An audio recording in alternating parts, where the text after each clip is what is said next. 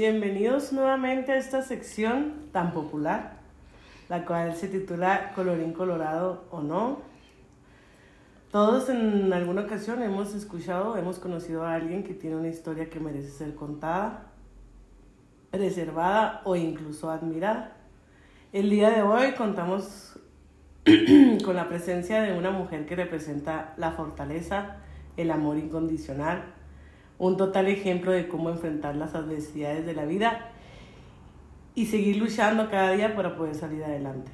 Estamos totalmente seguros que esta entrevista les va a aportar mucho y va a ser muy interesante. Así que pues sin más preámbulos le damos la bienvenida a Nora. A Nora. Hola, hola chicos. Qué gusto estar de nuevo aquí con ustedes. Ya esta es mi segunda entrevista. Totalmente diferente, ¿verdad? En otro contexto. Así es. Muy diferente. Pero muy, como me da mucho gusto acompañarlos y a todas aquellas personas que pueda servirles mi experiencia, pues aquí estoy para, para compartirla, que ojalá que no pasen por nada, nada de, de esto, que sean mejores cosas, pero si de algo sirve, pues aquí estamos. O incluso si pasan, que ya sepan un poquito el caminito. ¿Qué, qué? Exacto. Así Porque es. de hecho creo yo que todas las entrevistas que hemos tenido han aportado algo diferente. Sí, claro.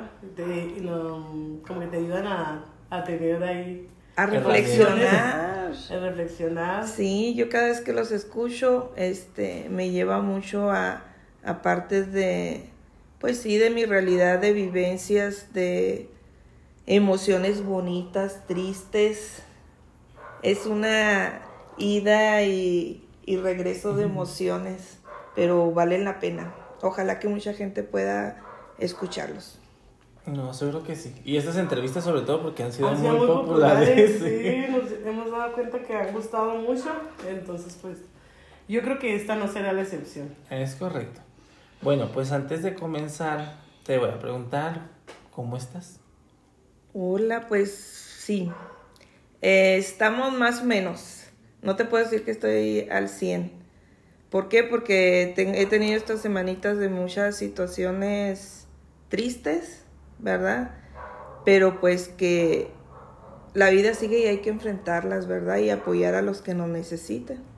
Una de ellas pues es mi mamá que trae problemitas de, de tumor en, en su ojo. Este, tengo un hermano con cáncer. Un hermano, yo los quiero mucho, mis hermanos. Y con ellos tengo una conexión muy especial. Y, y él me ha podido mucho, pero yo lo veo su, que tiene esa gran valentía de, de enfrentar y, y aquí estoy yo también para apoyarme. Eso es bueno. Sí, muchas cosas bonitas también vienen con la, con la Academia de Danza, vamos a ir a Sinaloa. Tenemos mucho trabajo, pero vale la pena porque me encanta ver a esos pequeños y a esos jóvenes eh, brillar por lo más alto porque son excelentes bailarines. Y está súper bien, sobre todo que se les apoye. Si hay talento, pues, ¿por qué no ayudarles? Así es. Me, me pone un poquito triste porque a veces los papás, este, lejos de apoyarlo, no, ya no vayas a danza, vas todos los días, ya me cansé. Pero como les digo yo a los papás, eh, es muy importante que ellos vengan. ¿Prefieren verlos aquí o prefieren verlos en la calle? Claro. Y es que en realidad yo creo que más que nada los conflictos ahí es porque son inversiones Ujú. y en ocasiones son inversiones fuertes.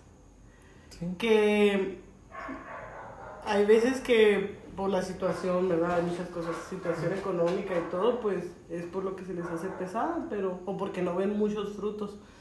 Pero pues yo le digo a tanto a Luis como a, a mi mamá, porque va a estar difícil. Porque si no sabían, Nora es mi mamá.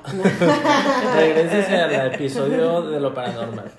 Este, que lo que pasa ahí es que hay que concientizar a los papás de que son inversiones a largo plazo y que hay que, pues, tratar de explicarles, nosotros que ya pasamos por ese proceso, ah, ya todos somos grandes, mi mamá todavía invierte, Todavía Pero- invertimos.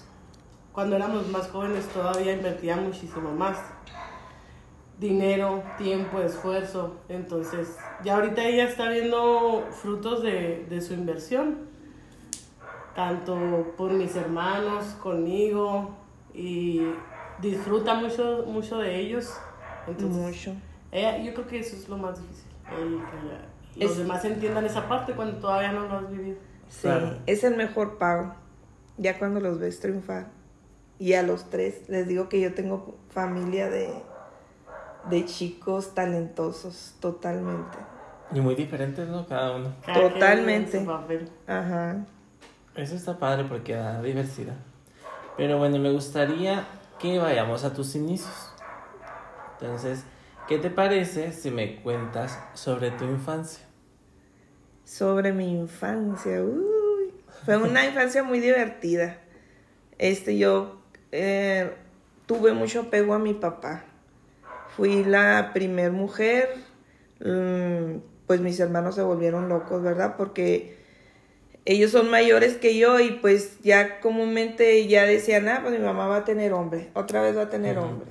Y no, cuando les dieron la sorpresa que era yo, uh, pues hubo fiesta en casa, porque era la reina. Hasta antes de morir mi papá era la reina de la casa, ¿verdad? Y este, muy consentida, muy cuidada.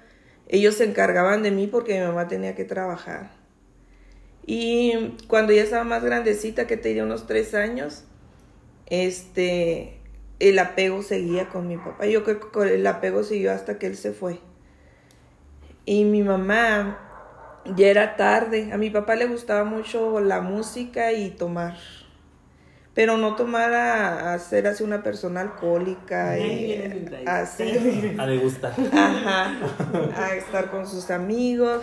Y enfrente de la casa estaba una cantina, que es donde solía ir él, eh, ya cuando no tenía, descansaba de su trabajo.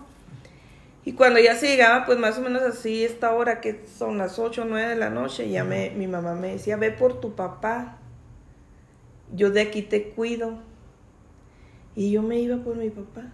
Ahí a la cantina. A la cantina, sí. Y él me subía a la barra, me ponía en mi vaso de leche o limonada, escuchaba, veía cómo ponía la música que a él le encantaba.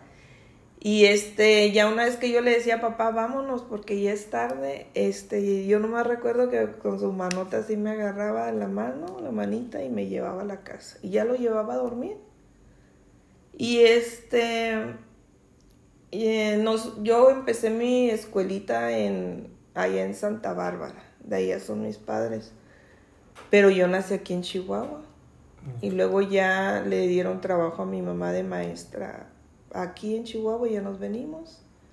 Y aquí empecé a estudiar en la escuela Jesús García, Eh, ahí empecé a bailar danza folclórica, Eh, era una niña muy calladita, desde entonces. mm, si me regañaba el maestro, me decían cosas feas los niños, yo todo me lo guardaba, no le decía a mi mamá. Tal vez no le decía por miedo a que no me fuera a regañar, ¿verdad? O por, pues por temor, no decía nada. Y me tocaron maestras muy duras. Todavía de esas maestras que te pegaban en la mano si no leías, pero con el metro. O le aventaban a mi compañero El borrador. borrador. Tenía un, un compañero que como que lo agarraban de carrito, pobrecito. Se llamaba Hipólito. No sé si todavía viva o no. Pascasio sí vive. Pero también a él le pegaban bien feo. Sí, sí. Le aventaban el borrador y, y era bien atinadora, la pobre. O sea, les daba con el borrador y le daba en la de- cabeza. De, De práctica. Ajá, entonces, este, de ahí pues ya empecé a, pasé a la primaria, a la secundaria, que es a la secundaria 10, ahí estuve. Y ahí no, no, sí continué con danza folclórica, nada más que mi maestra era muy exigente, la maestra Celia Muñoz. Y este, muy exigente en cuanto a que si yo no sacaba los bailes y no lo hacía correctamente, pues ella ya tenía su grupito que decía, ellos van a bailar. Y tú pues Te como que estás en la banca, Mm. ahí te esperas. Y a- aún así con todo y eso yo tuve una niñez muy bonita. En la secundaria pues me tachaban de nurse, ¿verdad? Y todos los maestros me apreciaban mucho, sacaba muy buenas calificaciones, muy tranquilita. Por ejemplo, ¿qué materias te gustaban? Ciencias sociales, matemáticas, química no me gustaba y siempre pasaba con 10. No sé por qué. Ni física.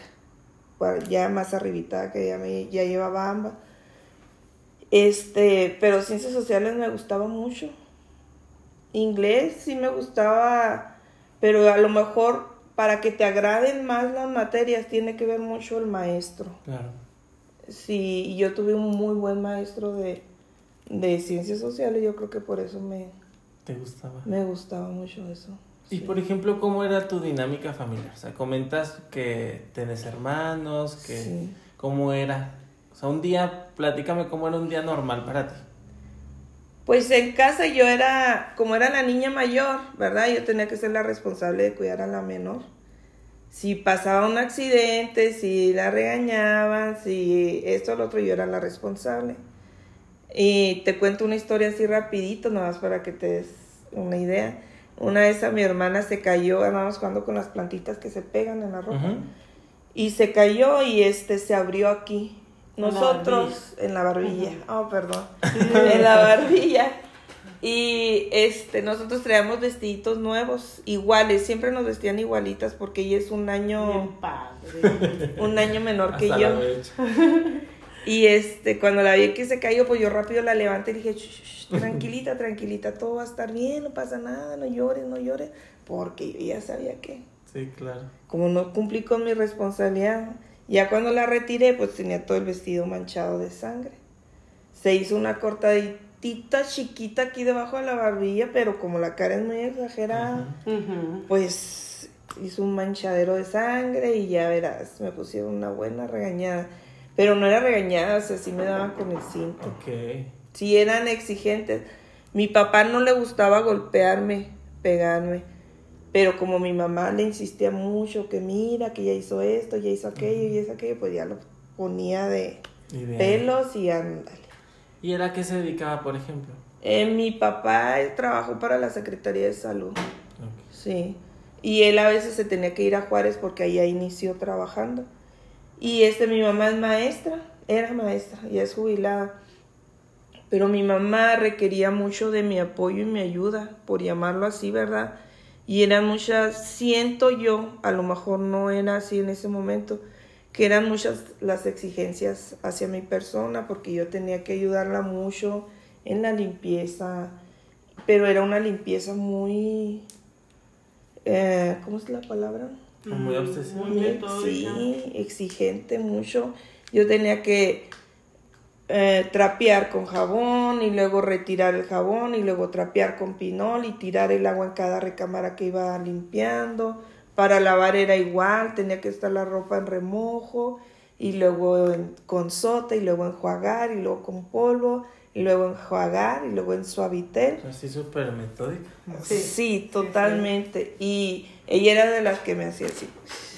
A ver me si está limpiaba los muebles así con su dedo para si salía polvito, esto no está bien limpio. Ese piso tiene una trapeada. O sea, era así de Y se daba cuenta, claro. tan exigente. Entonces, pues eh, yo no llevaba una buena relación con mi hermana porque pues no éramos como agua y aceite. ¿Crees tú que fu- fue a raíz de eso? Del, del cargo que te dieron A lo mejor fue el, ese cargo. a tan corta edad, vamos, ¿verdad? La responsabilidad. Puede ser. Eh, en muchas cosas no coincidimos. Somos muy, muy diferentes. Totalmente. Pero pues ahora de grandes es, es diferente. Ahora ya lo platicaremos ahí más adelante. Claro. Y por ejemplo, eh, te alistabas para ir a la escuela. ¿La parte de la danza interfería con tus actividades? O sea, que le eras más prioridad a danza o siempre eras como que muy equilibrada. Sí, tenía que equilibrar mucho el tiempo porque si no así me iba. Yo este, cuando ya entré a Bachi, yo tenía que tener la casa limpia, avanzada la sopita, pero tenía que hacer mi tarea, meterme a bañar, hacer todo lo todo lo que se requería para alcanzar a llegar a la escuela. Afortunadamente mis escuelas siempre estuvieron muy cerca de mi casa. Y este, y era lo que me ayudaba, que no tenía que andar en camión de un lugar a otro y ahora súbete a otro, ¿no? Todo era caminando porque me iba caminando. Y este, pero yo sentía que era un ritmo pesado. Sí, ok. Sí, yo si no, si yo pedía permiso para salir a una tardeada, antes eran tardeadas, no eran de noche, ¿verdad? No me permitían. Este, me decía mi mamá, pues sí, tienes que limpiarme la sala, tienes que limpiarme aquí y acá, me lavas las cortinas y si terminas eso, Puede puedes ser ir. Como Cenicienta. Ajá. Deja tú, a veces hay ocasiones que no me lo cumplían, no me, no me dejaba. Y quien brincaba ya a protegerme y a defenderme era mi hermano mayor, del que hablábamos ahorita. ok. Él le dice, no, pues ahora va. Le diste permiso y ahora va. Y era la forma que yo salía, pero yo tenía que regresar temprano. ¿Y si te gustaba salir? Sí, me gusta mucho bailar. Mucho bailar. Yo en mi juventud no tomé. Me gustaba el baile. Eh, disfrutar. Tenía muchos amigos. Eran más hombres que mujeres. Eso sí. Muchos. Muchos y este me llevaba muy bien con todos. ¿Y hasta la fecha Hasta te gustan esas actividades? o- Sí. Sí, todavía me gusta bailar mucho. Eh, ya mis rodillas no me lo permiten tanto, ¿verdad? Como yo quisiera, pero sí. Todavía me gusta, tengo esa ese gusto Ese por el baile, por la me gusta mucho estar en familia, convivir, conocer a los amigos de mis hijos, convivir con ellos. Fiestera. Fiestera. Es Sí. fiestera. Tranquis. Ah, Sí, sí, porque Ajá. pues tu chiquis no. Tu puro degenere. Se sabe. Se- El podcast es para mi mamá. Se sabe. se sabe. Es una buena anotación. Es una muy buena anotación saber que a ti te gusta. Ahí lo dejo sobre la mesa. Sí, yo nomás lo dejo aquí, luego lo retomamos en tu entrevista. y me gustaría que me platicaras un buen recuerdo de esa etapa, o sea, de tu infancia, que digas tú, atesoro mucho este recuerdo. Híjole. No, yo creo que mis mejores recuerdos son junto a mi padre. Sí, los momentos que podíamos estar acostados juntos, que me cuidaba, me contaba cuentos, me dormía. Él se encargó prácticamente de educarme. Yo creo que eso es lo que más atesoro de la niñez. O sea, sí, definitivamente eran muy, muy unidos. Sí, demasiado. Sí, sí, cuando él murió yo decía, se murió mi padre y mi madre. ¿Qué edad tenías cuando eso sucedió? Oh, ya estaba grande. Ya tenía como unos 39, 40 años.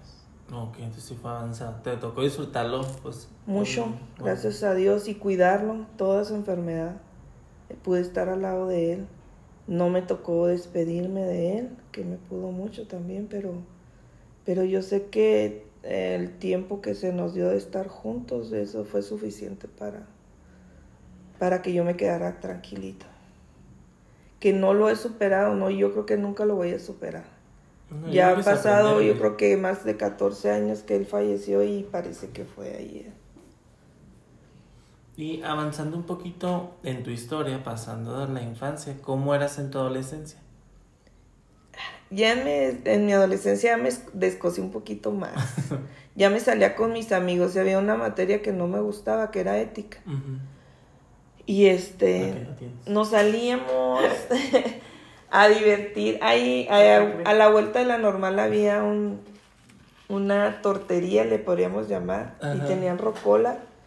Y yo guardaba mi dinerito, me compraba mi torta, mi refresco y ponía mis canciones con mis amigas. Y era de, de este, pasarnos la padre, cotorrear, platicar. Eh, fui muy noviera, sí.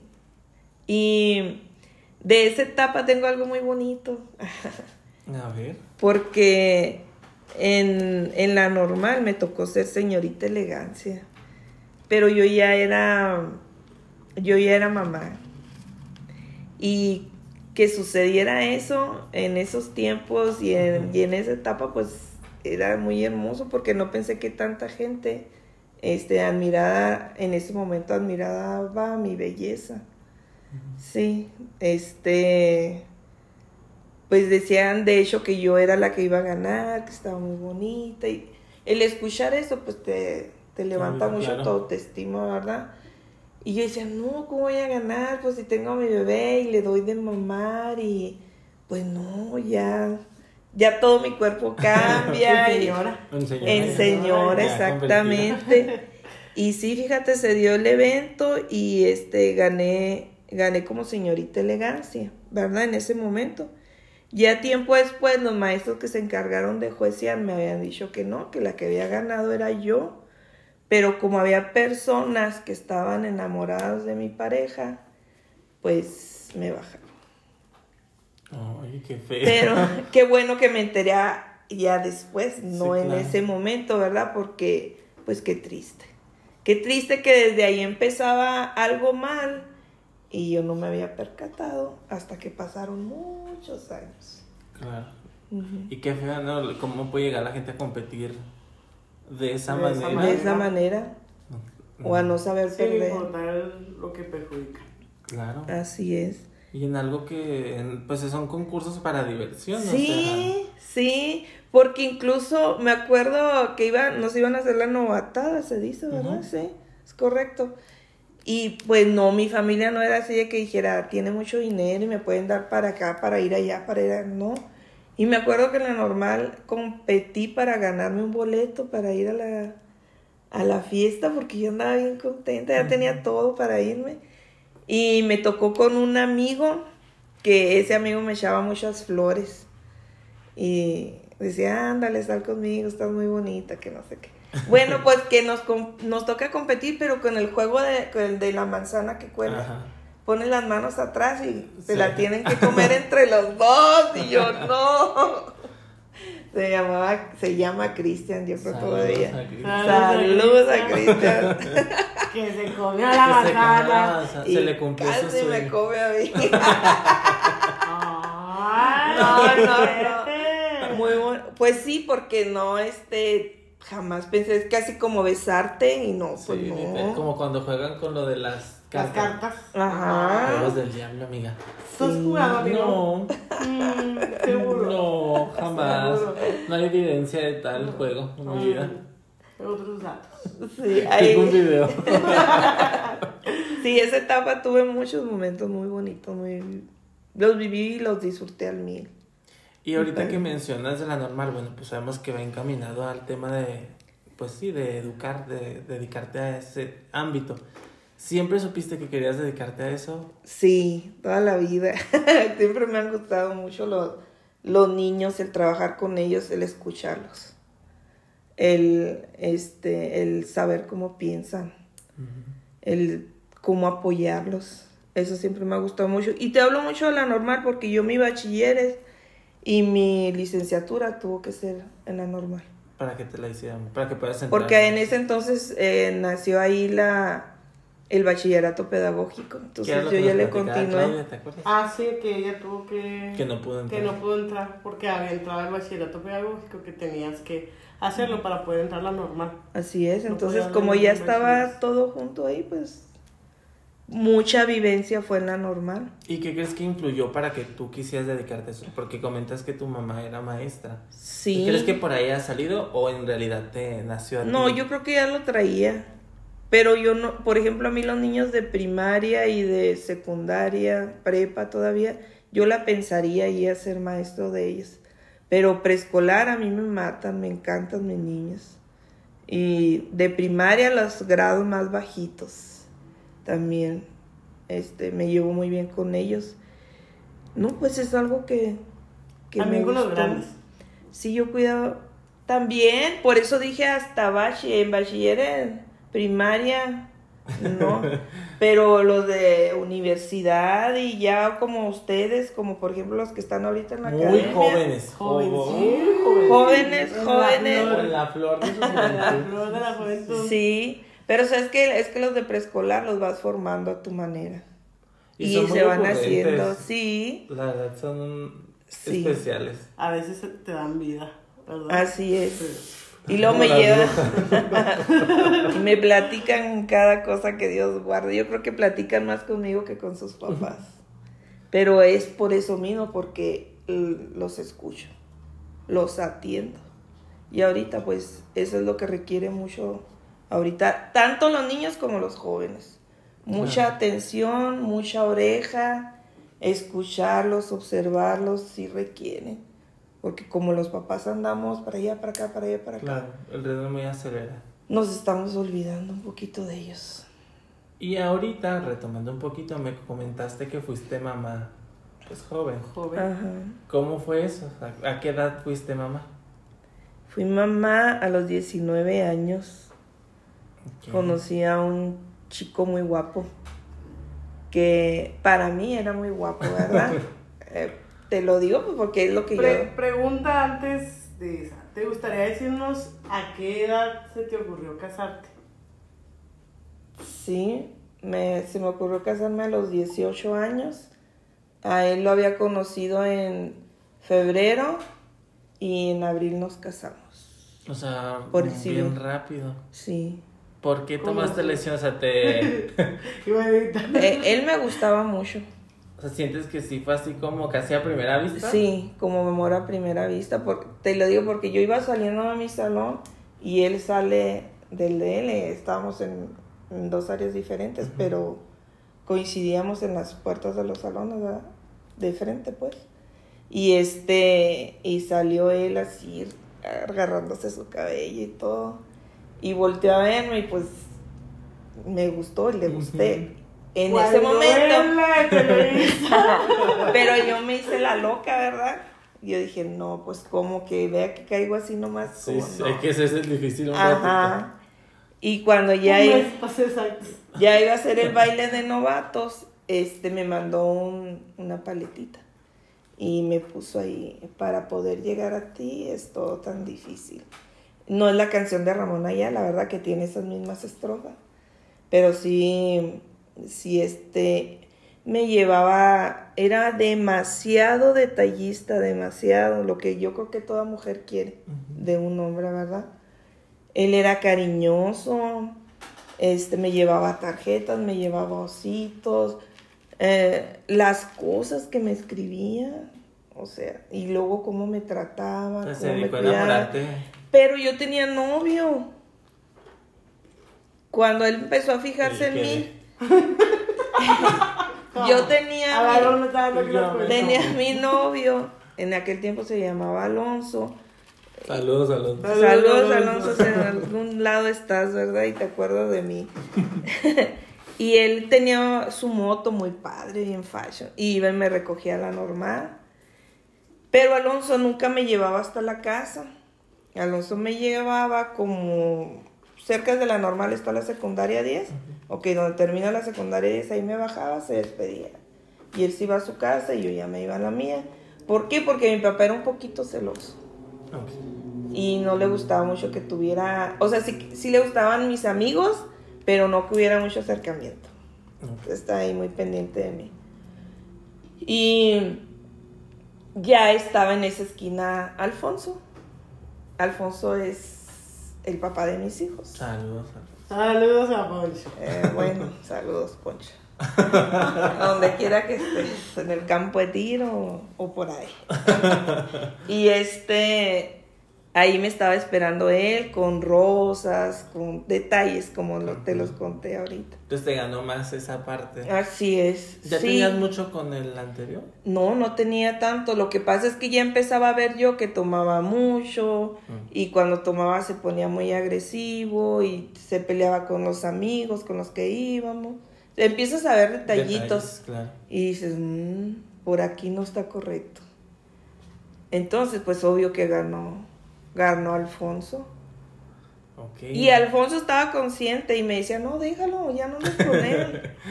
Hizo su y él lucha. se- ajá, hizo su lucha, limpia, porque fue franco, ¿verdad? Y yo también fui honesta con él. En su momento yo fui, fui honesta en ese sentido. Y ahí nos, así fue como nos conocimos. Pues se enamoraron y se casaron muy rápido. Sí. Fíjate, a los 18, pues ya, quedamos. Se me Aquí hace que ya. Solteronas. se me hace que ya, eternos, ya. Tú y yo, ¿No? chiquis, ya dijimos que vamos a hacer nuestro plan. Sí, ya. Se me hace que lo podemos adelantar. Ya una vez Se que me hace que tenemos- dimos un rango muy grande ya una vez que tenemos esta evidencia, ya Hay que adelantar. Podemos bajar unos tres años. Porque siento que estamos muy cerca. Muy altos. Sí, Muy muy altos. cerca de ya quedarnos para siempre. Así es. Para quedarnos como las tías del trono. Mm. Ricas. Sí, sí, vamos a hacer. Sí, vamos a hacer. Pues Pero- sí. ¿Y cómo fue entonces? Ya empiezas tu relación y por qué decides casarte tan rápido? Pues porque yo ya, es- aparte de "Aquí que soy". estaba muy enamorada, muy entusiasmada con él, este, yo decía, bueno, yo ya puedo hacer todo, en mi casa hago todo. Pues con más razón a él, lo que necesita yo ya lo sé hacer. ¿Y cómo fue el des, o sea, el crear ese desapego de tu familia porque ya ibas a iniciar la tuya? O sea, ¿cómo, cómo fue el- la ¿El reacción de ellos, el proceso? Eh, de mis papás fue duro, a ellos les pudo mucho, pero antes de, de esta situación, ellos no se enteraron, nadie se enteró que yo me casé. Ok. Ajá, hablamos con mis papás para porque Poncho fue a pedir mi mano, que quería casarse conmigo y todo. Y mi papá le dijo que sí, que estaba bien, pero que todavía no, que se esperara poquito. Entonces nos fueron dando largas, Ok. sí, pero nosotros ya estábamos casados. Entonces, quedaron- en ese mismo todos. año se llega a diciembre y todavía no hay respuesta a mis papás. Entonces yo poco a poquito que me iba y me visitaba Poncho. a- antes de todo esto, pues él era de todos los días llamarme. Si se iba a Camargo, porque él es de Camargo, todas las madrugadas estábamos ya hablando, todas. No había, no había momento que no. Y siempre me hablaba de la cantina, me ponía canciones y mi papá le decía el venado nocturno porque dice todos los días habla, pues que quiere, que busca, que no tiene respeto. Al fin de cuentas mi papá lo quiso mucho, eso sí. Pero chocaba un poquito, ¿no? Con las con la educación y creencia de Sí. ellos, ¿no? Con lo que Yo creo En un que principio sí. chocaba más por el hecho de que. Del apego Ya, ajá, no, el apego que tenía mi abuelo hacia ti. Ajá. El, hecho- el decir, no, pues. eh, porque tocando el tema, me- yo creo que mi abuelo siempre, siempre te dijo mi reina, ¿verdad? Siempre. Siempre te decía mi reina, mi reina. Entonces, yo creo que ahí entraba el conflicto de que ya sabía, ¿sabes? O sea, que era la relación. ¿No? Entonces, fíjate, ya regresando a lo que te digo de en diciembre, em- iba y me visitaba y llevaba él siempre una bolsita, una maleta, y ahí le iba poniendo yo ropa. O le daba una que ya tenía lista y él me dejaba esa. Y a la siguiente visita le daba así hasta que él se fue llevando toda mi ropa. Y días antes de irme, pues escribí una carta y se las dejé a mis papás ahí en mi recámara que ya me iba, que no me sentía apoyada por ellos, pero que pues yo los quería mucho. A mí quien me podía mucho era mi papá, ¿verdad? Porque yo sabía que le iba a poder. Mi mamá se iba a enojar, porque yo creo que mi mamá esperaba que yo algún día saliera de blanco de la casa y como era antes usual. ¿verdad? Ajá. Y sí, este, pues ahí voy a Camargo. Y lo aparte lejos. Y aparte lejos, sí. Y sí fue como lo pensaste, o sea, sí, esas fueron sus reacciones. Sí. Sí, dice mi hermana que mi papá golpeaba el volante de la camioneta de coraje y lloraba. Porque mi hermana fue y agarró la carta y la leyó, aunque dijera ahí papás. Y fue y les dijo, Ok, o sea, se enteraron primero porque les dije. porque les dijo a ella. Entonces, este, pues ya no hubo nada que hacer, ¿verdad? ¿Y crees que hubo algo que cambió el hecho de que mi tía haya dicho en lugar de ellos haber visto Saludos a tu tía. Saludos a mi tía. Gracias por ser como tan comunicativa. Pues no, fue el- ¿O crees que fue igual el impacto? O sea, ¿crees que hubiera sido diferente si ellos lo hubieran Si ellos tomado? lo hubieran tomado solos. Eh, yo digo que sí, que o lo hubieran hecho con un poco de más madurez porque iban a estar juntos, lo iban a hablar, lo iban a discernir juntos, ¿verdad? Y de esta manera primero lo vio uno y luego lo vio el otro. Real, yo no puedo hablar de algo que no, No no viví porque yo ya estaba allá y mi hermana fue la que me platicó todo lo que sucedió acá. Entonces llego a Camargo y me toca la fiesta de Año Nuevo. En Camargo con familia nueva, gente que yo no conocía. Pero poquito antes de, de llegar a Camargo, Poncho me lleva a conocer a su familia, presentarme que era su novia, que soy el que del otro. Y mi suegra me decía pues que, ya en paz descanse también ella, me decía que no, que la pensara bien, que no me casara, que estábamos muy jóvenes, que ahí yo sentí, a lo mejor no era rechazo, ¿verdad? Pero yo lo sentí así. Como tal. Y estaba acompañada de la hija mayor de, de ella, Saludos a mi tía. Saludos a tu, a tu que la quiero mucho ahora, ¿verdad? En ese momento yo me sentí triste porque también ella hizo el mismo comentario. Y así quedó, guardé eso. Así lo dejé. Y la segunda vez que yo vi a la familia fue cuando falleció la señora. La señora falleció un poquito antes después de casarnos nosotros en mayo, ¿verdad? Ahí fue mi segunda visita a Camargo y ahí conocí más gente. Pero eh, ya ahora que me fui en diciembre, que me tocaron las fiestas navideñas y de Año Nuevo y todo eso, pues llego y nos fuimos a vivir a la casa de Don Oscar, que es mi, era mi suegro. Saludos al abuelito. Saludos, Saludos Don. Oscar. No, vamos a Sí. mandar más saludos que Saludos y Salve. Y este, pues ya me dijo, alístate, arréglate y todo. Aquí la familia se reúne y pues hay que estar todos en el comedor. Entonces pues yo me quedé, ah, ok. Pues ya me arreglé, me puse bonita y dije, no, pues voy a impactar aquí a la, a la familia, ¿verdad? Me voy a poner bonita y todo lo que tú quieras. Y se llegaron las 9, las 10, las 11, las 12, que era ya el, día, el momento del abrazo. Y Poncho no llegó. Y pasó un poquito más de tiempo de las 12 y llegó y llegó muy tomado. Mucho, muy tomado. Entonces, para mí eso fúngale, fue un sentón así duro. Pues porque yo apenas estaba empezando a conocer a la familia, ¿verdad? Claro. Y prácticamente me sentí sola. Y era la primera vez que te enfrentas a una situación así con él. Sí, en este momento sí.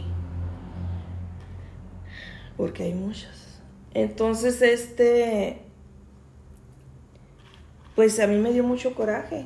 Y lo que hice, pues, es levantarme, ir a la recámara, que es donde se fue a acostar él.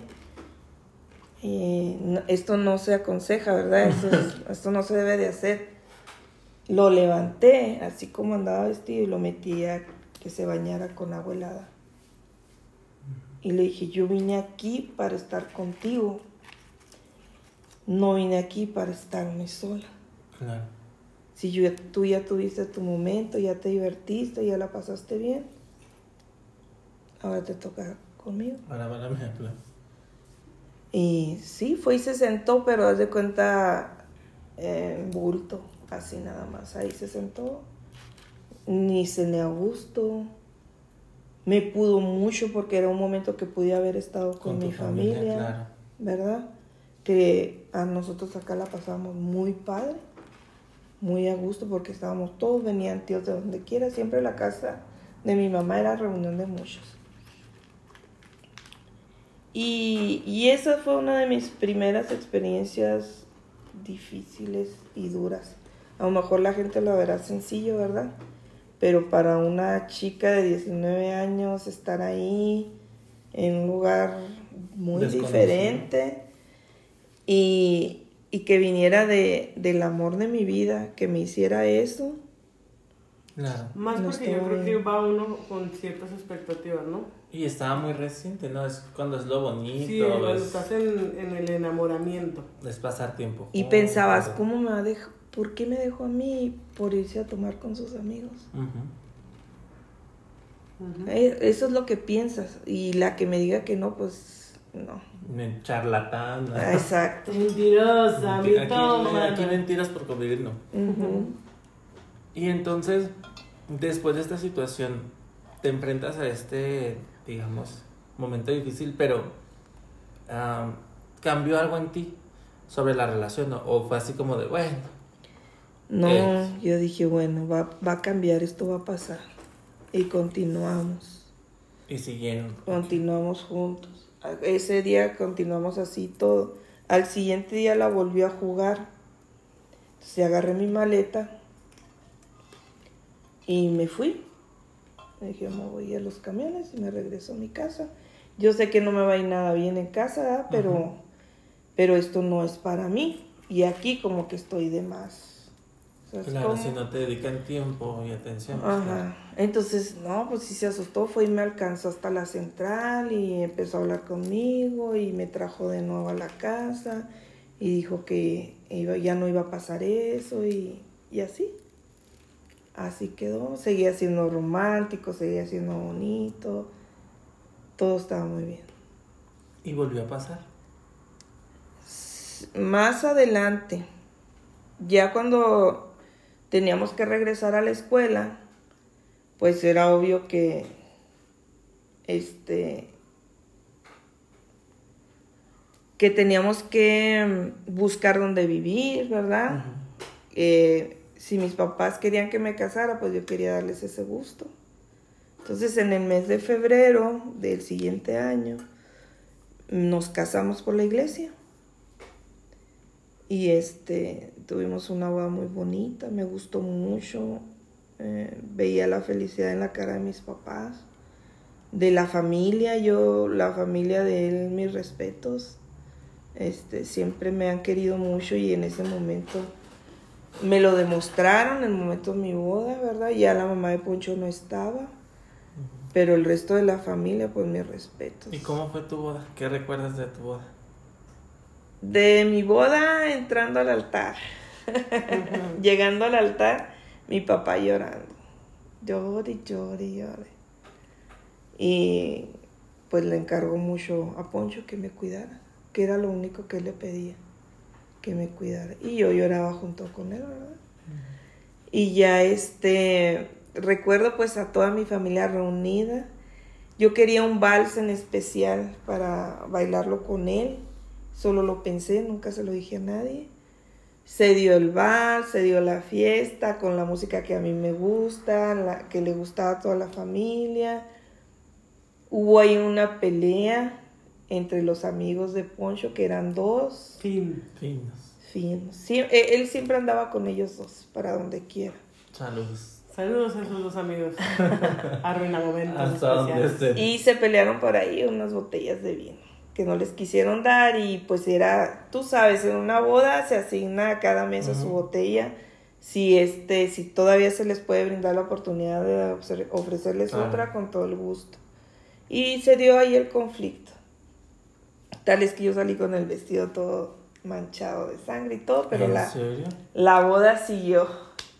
Y luego me doy cuenta que cuando estábamos bailando y todo, unos amigos de mi hermano compitieron para que uno solo pudiera bailar conmigo, porque no todos traían dinero. Ajá. Entonces, pues ellos ahí hicieron su, su forma de competencia para, para bailar conmigo y ya cuando ganó el muchacho, me lo dijo, ¿sabes qué? Es que todos querían bailar contigo, no traíamos dinero, digo, pero me tocó a mí y ojalá que no pare de, de tocar la música y todo. Pues sientes bonito, ¿verdad? Porque dices, ah, caramba, pues todavía hay gente que, que dice, ah, qué guapa. Ese siente bonito.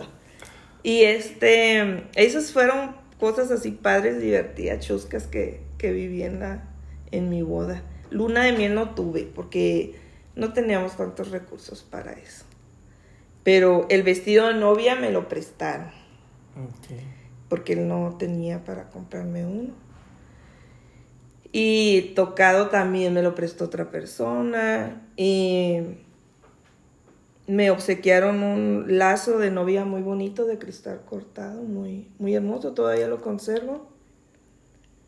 Y pues, ¿qué más te puedo platicar de mi boda? Fue, fue fantástico porque me estaba casando con alguien que amaba mucho. Fue todo lo que tú quisiste. Todo. Sí, no cambiarías. Nada. No fue una boda de, de wow, así de No, un, pero era un lo que tú salón muy... Pero era lo que yo quería. Sí, Que así debería ser. así es. Todo lo hice yo. Todo, adorno. Sí, Ya, ya tuvimos un ensayo. todo lo que era adornos, regalos, obsequios y todo para los invitados, botellas y todo, todo lo arreglé yo. Y eso más, eh, ahí dejé mi granito de arena. Muy bonito. Y después de tu boda, ¿cómo siguió la situación? Ok, ahí entramos a la normal y me enteré que había chicas que andaban ahí voladitas con poncho. Yo no suelo ser una persona eh, que se anda metiendo mucho en, que, en investigarte qué andas haciendo, dónde andas, con quién andas, ni nada de eso. No, precisamente esa chica fue la que, la que anuló. El que busca encuentra. Se sabe. Se sabe. Ella- por ella me anularon los votos para, para ganar Mm. como reina. Esa persona. Sí. Y ahí vi otra cosita más que debió de haberme encendido el foco y no lo hizo. Las red flags a todo lo que da. Ajá. Porque nosotros para, ya teníamos a Jorge y para solventar gastos de renta, pañales, todo lo que requieres, ya Ajá. como papá, pues en la normal vendíamos cositas, eh, vendíamos papas caseras, vendíamos paletas de chocolate, ahí teníamos lo nuestro. Y yo en casa le preparaba comidas a mi mamá porque ella tenía un restaurante. Entonces yo preparaba la comida en grande, empanadas de piña, trabajábamos. Entonces una vez llego a la escuela y este, a la normal, y Poncho estaba con sus amigas sentado aquí. Y yo entro ya y volteó Poncho y me hizo así, me saludó. Y yo le dije, ¿qué huele? Y nada más. Entonces pasé a la biblioteca a ofrecer lo que llevaba y me aventó una hoja de papel. Y le dije, ¿por qué haces eso? Y dijo, ¿por qué no saludaste a mi amiga? Le dije, pues porque no me interesa saludarla. ¿Por qué? Porque yo ya sabía que no era su amiga. ¿Me explico? Ya él tenía intenciones con ella. Con ella, claro. Exactamente. Ese fue otro foquito y no lo vi. Entonces, este, continuamos, rentamos nuestra casa, y te digo, seguíamos trabajando, yo cuidaba a un bebé también, y eran entraditas. O sea, tú eras la que más se esforzaba. Sí, también él, él, este, él era velador, ayudaba a mi papá en unas oficinas para, este, para llevar recursos a la casa y, y todo lo que quieras. Y yo cuidaba a Jorge este, en las mañanas que él dormía, porque yo entraba a las 2 a la escuela, a la normal. Y él en la mañana entraba o dormía o se iba a la normal, porque velaba, estaba toda la noche. Pero yo en el transcurso de día era moverme, hacer comida, hacer platillos, cuidar a Jorge. a mis tesis les avanzaba en la madrugada. Y este, a mis trabajos ya me faltaban dos años para salir de la, de la normal. Y este, y una vez ahí empezó con que si lo- le daba oportunidad de que fuera con un amigo a echarse unas chéves. No, le dije, "Bueno, pues está bien, ¿verdad? Porque tampoco soy así hostigosa. No le dije, está bien, pues ve. Nomás no llegues tarde. Después ya llega, llega tomado. Empezamos a, a pelear. Pero nuestras peleas no eran de discusiones fuertes o de eh, agredirnos o maltratarnos. En esa ocasión sí me maltrató, ¿verdad? Y en lo que forcejeamos y todo me quebró un, un dedo. Este, ¿se te fijas? Oh, sí. Y este, yo quise tapar eso con un dedo, dije que me había golpeado con la puerta de entrada, se me cerró y presiona el dedo, me fui a pensiones, me lo arreglaron, evadí la realidad de nuevo. Y seguimos nuestro camino. Nos graduamos, este, nos vamos a, nos dan en Camargo. Yo había pedido quedarme, puse Chihuahua, Chihuahua o Mioki. Te dan tres Ajá. opciones. Y él puso Camargo, Camargo, Camargo. Y, o pues que entrar a Camargo fue, yo creo que lo peor que pude haber hecho en mi vida. ¿En serio? ¿Por Sí. qué? Todas, todas, todo esto que te estoy platicando es mi punto de vista, Claro. como yo lo viví, ¿verdad? Sí. A lo mejor él tendrá su réplica y él tendrá sus cosas que decir. Pero esto fue mi, fue mi realidad, mi vivencia. Pues nos fuimos a Camargo y a mí me dieron en un ranchito que se llamaba Morieleño y a él en uno de San Rafael.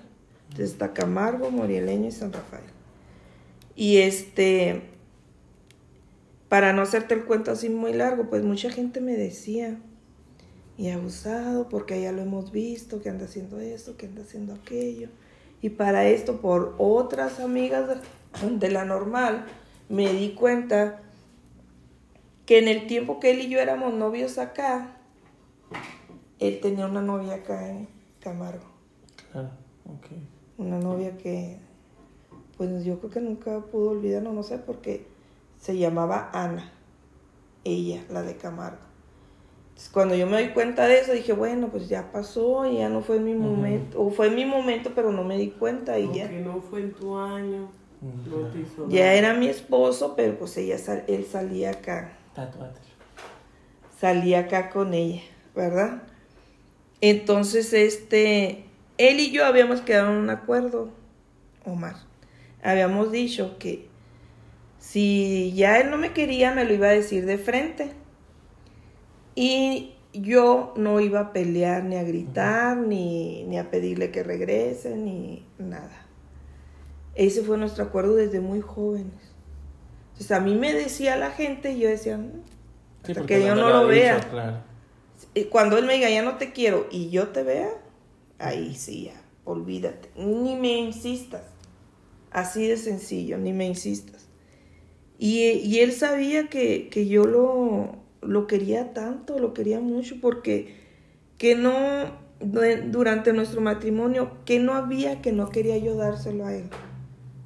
Si me gustaba una tejana, yo se la daba. Si me gustaba una chamarra bonita, vaquera, malboro, de este, ahí se la ando comprando. Ay, estas botas están hermosas para él. De anguila, su cinto igual. Y ahora no tiene este color, le voy a comprar de este. Pero lo hacía porque me nacía porque yo quería hacerlo y me decía uno, uno de los cuñados de él me decía, "Mm, ¿cómo le haces? ¿Por qué le das tanto? Te trae bien enamorada y que no sé qué. Y mi mamá me decía, síguele vistiendo al mono para que otro te la baile. Esos eran sus dichos, ¿verdad? Muy y yo decía, mamá, usted tranquila, Poncho y yo tenemos nuestra forma de llevarnos, que no sé qué. Y este, y te digo, la gente me empezó a, a así a querer alertar, pero yo no, no atendía esas alertas. Entonces él entra al sindicato, empezó a crecer, a crecer, a crecer. Y yo digo que ahí es donde él empezó a, a perder el suelo. A perder el suelo, tomaba mucho, salía, llegaba muy tarde, este, tomado. Y más me empezaron a decir, sale en el sindicato, sale acá, sale allá. Pero yo seguía en las mismas, enamorada. Enamorada. Y yo recuerdo que me estaba en las noches, me acostaba, contaba los pisos, los cuadros del piso, los de la ventana, esperando escuchar el motor del- de la camioneta que ya, ahí viene ya. Y así, él fue mucho de salirse y tomar. Y por ejemplo, la camioneta yo le ayudé mucho para comprarla. Y cuando llegó con ella, una de las veces tuvo un accidente, chocó. Y llegó con ella pues, toda chocada y está nueva, muy bonita. Pero no, no hallaba cómo decirme que andaba tomando y que la había chocado. Es que tengo algo que decirte. Pues sí, dime qué pasó, cuéntame. No, dice, pero es que no sé cómo decirte. Ya hasta que me cansaba le decía, pues qué, Poncho, ¿qué te pudo haber pasado? ¿Estás bien? ¿No estás golpeado? ¿Te hicieron algo? No, dices que mira, ven, y luego cuando salgo y veo la camioneta y dije, "Hi- hijo mío, por no decirlo, ¿verdad? Y, y así detalles de, de, de ese tipo empezó, así es como empezó él a, a portarse bien, decía él que se portaba bien, pues te digo, se portaba ahí.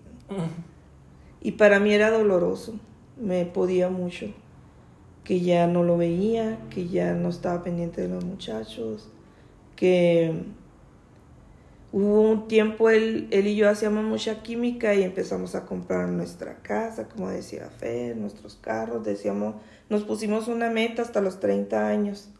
Ya tenemos que tener todo para empezar a ahorrar y porque ellos iban a entrar a la universidad y había que Claro, solventa. Solventar los, los gastos y todo. Bien. Entonces ya compramos nuestra casa muy bonita. Habíamos vivido en renta en otras y esta, esta de la que te hablo, pues ya la compramos. Andamos muy contentos, nos íbamos a Phoenix juntos, comprábamos todo para nuestra casa, a ellos les traíamos lo de la escuela, lo de todo lo que requerían, mochilas nuevas y todo, eh, para que iniciaran su ciclo escolar y todo muy padre. Entonces, ¿tienes alguna otra pregunta? ¿O le sigo? Tengo una. Dime. Me gustaría hacer un paréntesis de lo que nos estás contando. Eh, ¿Cómo fue tu proceso de ser mamá por primera vez? O sea, cuando te enteraste, ¿cómo era el llevarlo, por ejemplo, porque estudiabas? ¿Cómo fue esa parte? Para, bueno, cuando nació Jorge fue un poquito difícil porque yo era muy delgadita y no podía tenerlo fácilmente. Entonces ya después de todo un día de, de tenerme en, en trabajo de parto, pues optaron por mejor hacerme cesárea. Entonces la cesárea no me la hicieron como se las hacen ahora comúnmente, ¿verdad? yo la tenía así. Entonces, para mí alimentar a Jorge era difícil, me dolía mucho porque tenía que apoyarlo y mi estómago pues se hacía así como Sí. acordeón y dolía mucho. Y muy feliz porque yo sabía que él era niño. Yo nunca quise que me dijeran que era. O sea, yo sentía es un niño. Muy feliz de, de tenerlo. Este, no te digo que fue fácil, por eso te platicaba que tuve que trabajar mucho. Y no dejé de ser la mejor en la escuela. Seguía sacando muy buenas calificaciones, iba gordita a mi escuela con mi pancita. En aquel entonces no era bien visto que a la normal las chicas estuvieran embarazadas. Me hicieron baby shower ahí mis compañeras con miles de regalos para mi hijo. No batallé tanto para, pues para como que, que decir, no, le van a faltar cositas a mi hijo, no, no, tú, fue muy querido. Este, mis papás también lo querían mucho, me apoyaban mucho. No, no fui mamá que, que trajera a mis hijos con sus abuelos, no. A donde yo anduviera, ellos andaban conmigo. Si yo tenía que ir a la escuela, los maestros me permitían ir con Jorge en brazos o en su carriola. Y este, siempre fui muy felicitada porque cuando eres educadora tenías, en aquel entonces tenías que dar mucho material. Pero material vistoso, bonito, porque cuando ibas a practicar, pues tus alumnos tenían que interesarse en lo que llevabas. Entonces, ¿qué tenía yo para hacer mi material? Pues tenía botes de suavitel, Gerber, latas de leche, eh, cajas que utilizaba de pañales. Yo con todo eso, pues era muy creativa. Entonces la maestra no permi- nos, nos decía, van a traer todos sus trabajos, voy a revisar. Y empezaba con todo el salón. Y al final me dejaba a mí porque ella quería que ellas vieran con, que con, tan, con material tan básico o desechable, yo podía hacer cosas tan bonitas. Y esas fueron unas vivencias muy bonitas como mamá, porque decía, bueno, trabajo, atiendo la casa, atiendo a mi esposo, atiendo a mis hijos, a mi hijo y todavía a mi escuela. Sí, sí era pesado, no te digo que no, pero lo hacía con mucho gusto. ¿Y cómo te enteraste que ibas a ser mamá? ¿Cómo me enteré? Pues por mis vómitos, mis mareos. Eh, ¿Tuviste porque yo achaques? mucho, siempre fui muy achaquienta con, en mis embarazos. ¿Con los, a todos los que estuviste? Sí, tuve Oh. cuatro, cuatro embarazos completos, sí. Y este, Y muy bonitos todos. Eh, con Fer sí me dio un poquito ahí de eclampsia. Tuve un poquito de riesgo, tuvieron que ponerme sangre. Y ella nació a Así los nació a los ocho meses. Fer. Sí, pero fue una etapa muy bonita.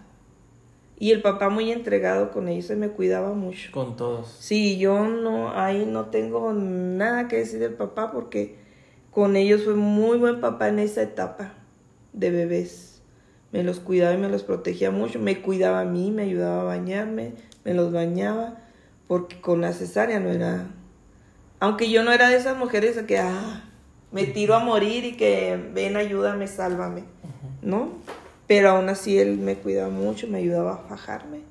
Ya ves que antes usaba mucho, Sí. fájate bien, si no vas a quedar con, con aire y gordita y todo eso. Ujú. Y ella en Italia. En Talia. Italia. Sí, con dos Mm, fajas. La faja que te pone normal de vendas Ajá. y este, una que me ponía mi mamá de manta. Dice que las mujeres antes así era. Y no te permitían andar con blusitas así de tirantes o no, con, como con sudadera o un chalequito para que no fueras a perder la leche. Y ellos siempre mamaron, o sea, nunca, nunca les di biberón o leche nan o así. No, muy bien cuidados. Hijos muy queridos. ¿Todo- ¿Todos fueron planeados o, o fue.? Es el momento de la verdad. Y ya. Tú no. No más tú no. Nomás tú no. Luis fue la sorpresa. Luis fue sorpresa porque Saludos a Luis. saludos a Luis a Los Ángeles, no muy lejos. Porque no, no, pues todavía no esperábamos. Yo tenía, me estaba cuidando, ¿verdad? Para no tener babies. Pero Luis venía con hermanita. Eran dos separaditos. No eran gemelos. Y este, ayudé a Poncho una de las veces a mover la camioneta, a empujarla. Pero yo no sabía que estaba embarazada. Y lo, pues tuvieron que, este, sacar a la bebé y Luis continuó con su, con su embarazo. Y de hecho yo les iba a poner Luis y Luisa. ¿En serio? Ajá. claro que nos asustó mucho porque nos dice el ginecólogo, van a tener dos, la primera visita. Dijimos, Dios de mi vida, dos cunas, dos esto. Y íbamos haciendo cuentas, dos de todo. Uno cuidas tú, otro cuido yo y así. Y este, pues ya, ya nos habíamos hecho muchas ideas y en el siguiente, en la siguiente visita que tuvimos con el doctor ya nos dijo que no, que ya, que ya uno ya no podía seguir. ¿Consideras que fue los momentos o de los primeros momentos más difíciles que has vivido? La pérdida del bebé. Ujú. No, porque entre cada hijo tuve pérdida. Ok. Y este, me tuvieron que hacer legrados. O sea que fuiste una mamá muy reproductiva. Muy coneja. Es que ya, él nomás me veía y ya me embarazaba. Así decía. Me decía, me embaracé. Y le huía. Escondida. Ajá, ya sé. Sí. Entonces, con tus tres hijos, ¿cuánta diferencia hay entre ellos? Casi son como dos años y medio, casi tres. Y pues la pérdida más dura fue la última, la cuarta. Eso fue, fue lo peor que me pudo pasar en mi vida.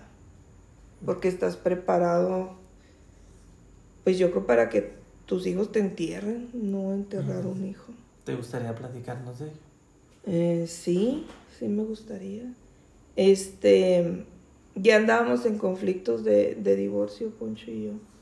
Y ¿Quieres, antes que nada, porque esto es algo muy interesante, ¿quieres platicarnos la situación especial por la cual fue una sorpresa el cuarto embarazo?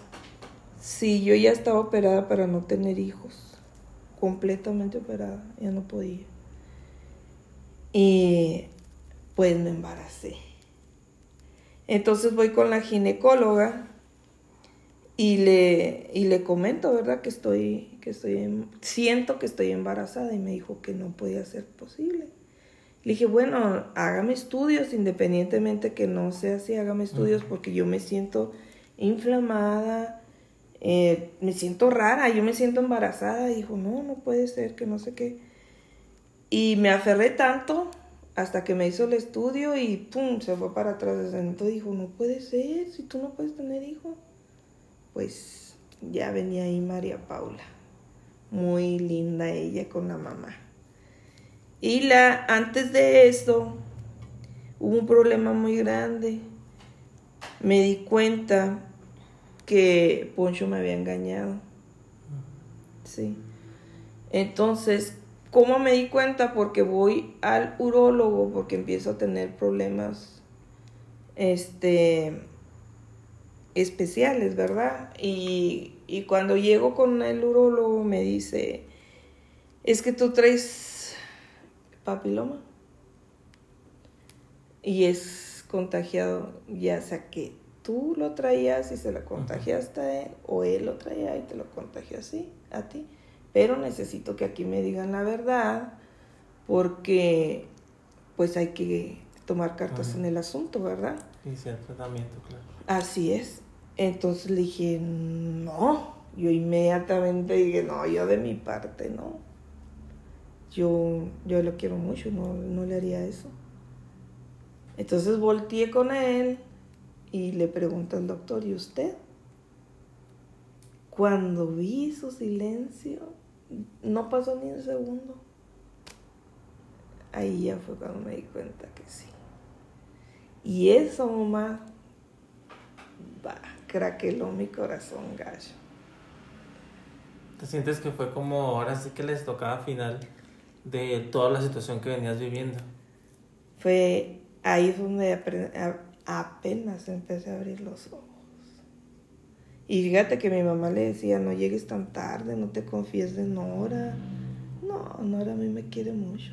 A mí Nora nunca me va a dejar. O sea, ve. Te sentía demasiado segura. Sí, me sentía aquí en la mano. Que lo que él decía ahí iba a estar yo.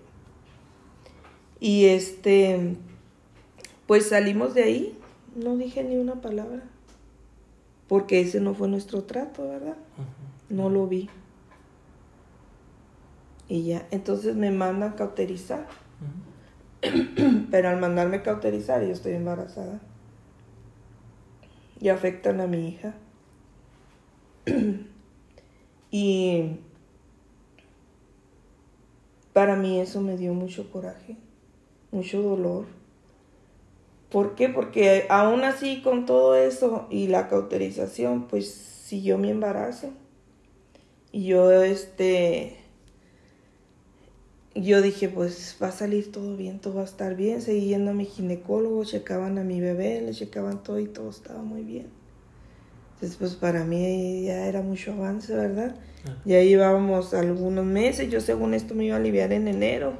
Y mis papás se fueron a Phoenix y me decía a mi mamá, es que no, no me quiero ir, no sé por qué, hija. No, le dije, mamá, váyase a gusto. Usted váyase tranquila. Le dije, ya cuando yo ya empiece con cosas les hablo, mamá, ya vengas. Y ella, ella le gustaba estar en mis embarazos y ver a los niños y verme bien. No, no, este, Poncho no dejaba mucho que interviniera ella, porque decía, yo puedo, señora, yo los atiendo y que no sé qué. Y sí lo hacía, sí, ahí no tengo, te digo, no tengo ninguna queja. Entonces, pues yo ya estaba muy chonchis, ya muy gordita. Y le digo a Poncho, se estaba preparando, era para diciembre para ir a la cacería. Y le dije, es que pues yo me siento muy mal. Y me dijo, no, no, todo va a estar bien, voy a venir pronto. Como que sentí yo, Nora, que Poncho pensaba que yo lo quería tener conmigo. Que era como excusa. Que no, no vayas a la cacería. Esta vez no, quédate aquí conmigo y cuídame. Y no, no hizo caso, me llevó a la ginecóloga ahí cerquitas al, a la clínica Santa Clara, que no tiene nada de clínica, pero bueno. Y me llevó y dijo la doctora, no, no tiene nada, dale estas gotitas. O sea, tampoco ella le dio mucha importancia. Entonces yo, le, yo decía, ¿por qué no me creen? Yo me siento muy mal. ¿Qué era lo que sentías? Si pudieras describirlo. En sentía que la cabeza me iba a estallar. Traía, mi presión estaba muy alta. Este, me sentía que iba a desvalle- desfallecer. Eh, como que embotada, no sé, no sé no cómo describirte. No me sentía bien. Y mi estómago estaba muy tenso, muy duro. Y yo decía, ¿qué me está pasando? Yo nunca he sentido esto en mis embarazos. Entonces, lo que hice yo en aquellos tiempos había esos celulares Nokia sencillitos. Anoté el número de Poncho. Y yo tenía mi dedo así puesto por si Ok. algo pasaba, pues nomás aplastar el teléfono. Y ya se fue toda, le valió. Para mí, le valió. Sí. Y se fue. Y al momento que me iba a acostar en, en mi cama, este, me desmayé. Y pisé el, el teléfono. Yo no lo recuerdo. Porque él estaba ahí. Cómo estuvo ahí. Y ellos estaban chiquitos. Entonces ya llegó, yo nomás supe que llegó una ambulancia, no supe cómo me bajaron porque mi recámara estaba arriba. Me llevan al hospital y dicen, no, no la podemos atender aquí, tienes que llevártela de aquí. Aquí no hay ni siquiera incubadoras para la niña, no le podemos hacer aquí nada, tienes que irte a Chihuahua. Pero no había ambulancias. Y Poncho enojado, y una ambulancia, y yo la pago, y, o sea, como que ahí dijo, ah, sí era cierto. ¿Sabes cómo? Sientes que quiso resolver lo que, Como lo que compensar. regado. Ajá. Que la regó, el haberse ido, porque sí la regó. Y ahí venimos a Chihuahua y la ambulancia venía y me venían cuidando, traía un cinturón en el estómago, traía muchos tubos. No, no, no. Parecía monstruo, decía yo. Llegamos, no sé, bien rápido llegamos aquí a Chihuahua y luego me desesperaba mucho porque yo oía la ambulancia que pa, pa, pa, pa, pa, pitaba mucho y los carros no se movían y yo decía, se me va a morir, se me, se me va a morir. Entonces entro a urgencias y empiezo a ver tanto movimiento y que la bebé y que miren qué pasa y que esto y que lo otro. Y ya entra mi hermana y le digo a mi hermana, te encargo mucho a mis hijos, no se los dejes a él.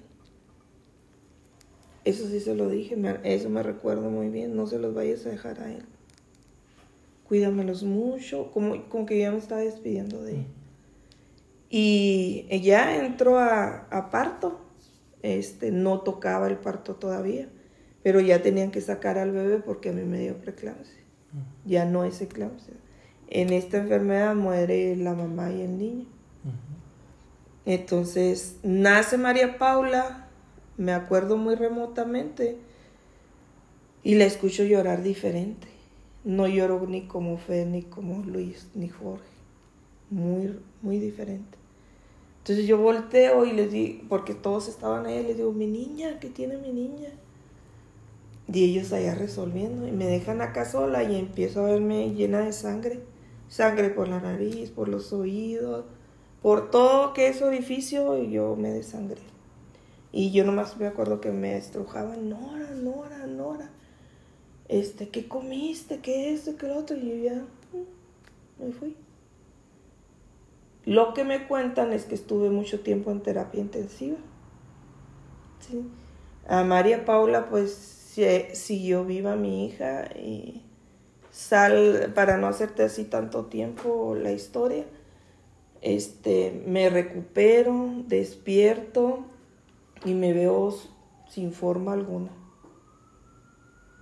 Toda deformada, no tenía dedos. O sea, estaban mis dedos ahí, ¿verdad? Pero no tenían forma de dedos. Morada, estrujada. Y paso a habitación, llega mi papá, llegan mis hermanos y llegaron porque el doctor les dijo, ya ella no pasa esta noche. Este, fue muy difícil todo lo de su parto. Ahorita está empaquetada, pero ella ya para el día de mañana ya no va a estar aquí. Pero yo les digo a ellos que antes de despertar, yo vi, mucha gente dirá que estoy loca, ¿verdad? Pero eso es lo que yo vi, una luz que caía aquí en mi boca. Entonces yo, ¿qué hice? E- Era como un rayo y yo puse mi boca ahí Y en ese momento que puse mi boca, respiré profundo y dije, tengo que vivir, están mis hijos afuera, están mis hijos afuera.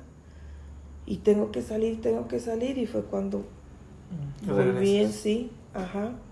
Entonces ya me empezaron a dar mis tratamientos y todo en el hospital para, pues, para regenerar sangre, muchas inyecciones, ya tenía mis pompis todas negras.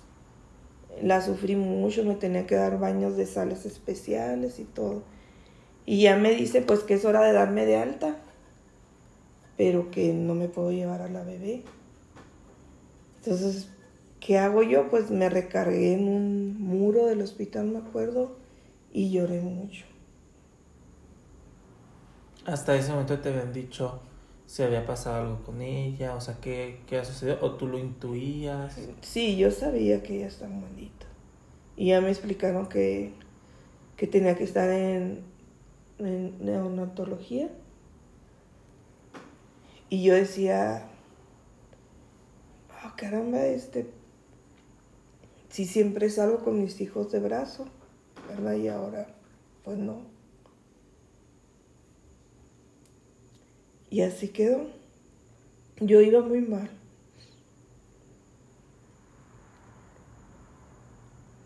Fíjate, yo decía que ella no lloraba. Y sí lloró. No, pero claro, se entiende. Entonces, pues ya salí sin mis empaques. Los empaques se ponían para que yo no fuera a estar tirando más sangre. Y salí con mi cirugía, apenas caminaba. Y todos los días iba a cuidar a mi hija. Todos los días. Y su papá, pues, se fue a Camargo, que porque tenía que trabajar. Cuando yo sé que les dan, cuando tienes un hijo enfermo o a tu esposa, ¿verdad? Les dan tiempo para que estés al pendiente de ellos. Y todos los días, en la mañana y en la noche, iba y le daba las vueltas, le cantaba, hablaba con ella y échale ganas, hija, y si vas a salir adelante. Le hicieron una una cirugía para una arteria. Me acuerdo que tenía su burbuja, por donde ella, pues todo lo que ella requería ahí, me podía mucho verla con tanta cosa. Pero yo veía respuesta en ella que ella luchaba por, por querer seguir conmigo. Y ya habían pasado como 15 días o un poquito menos. Y le dije a mi papá, era como esta hora y le dije, papá, sabes que me siento muy mal. Me empieza a doler mi garganta, como que de tantas salidas al hospital eh, me empecé a enfermar. Y le dije, hoy no voy a ir, mañana vamos tempranito, papá. Y se las encargó a las, a las enfermeras. las chicas siempre estaban ahí muy pendientes de mi hija. Y en eso escuché timbrar el teléfono. Y contestó mi mamá.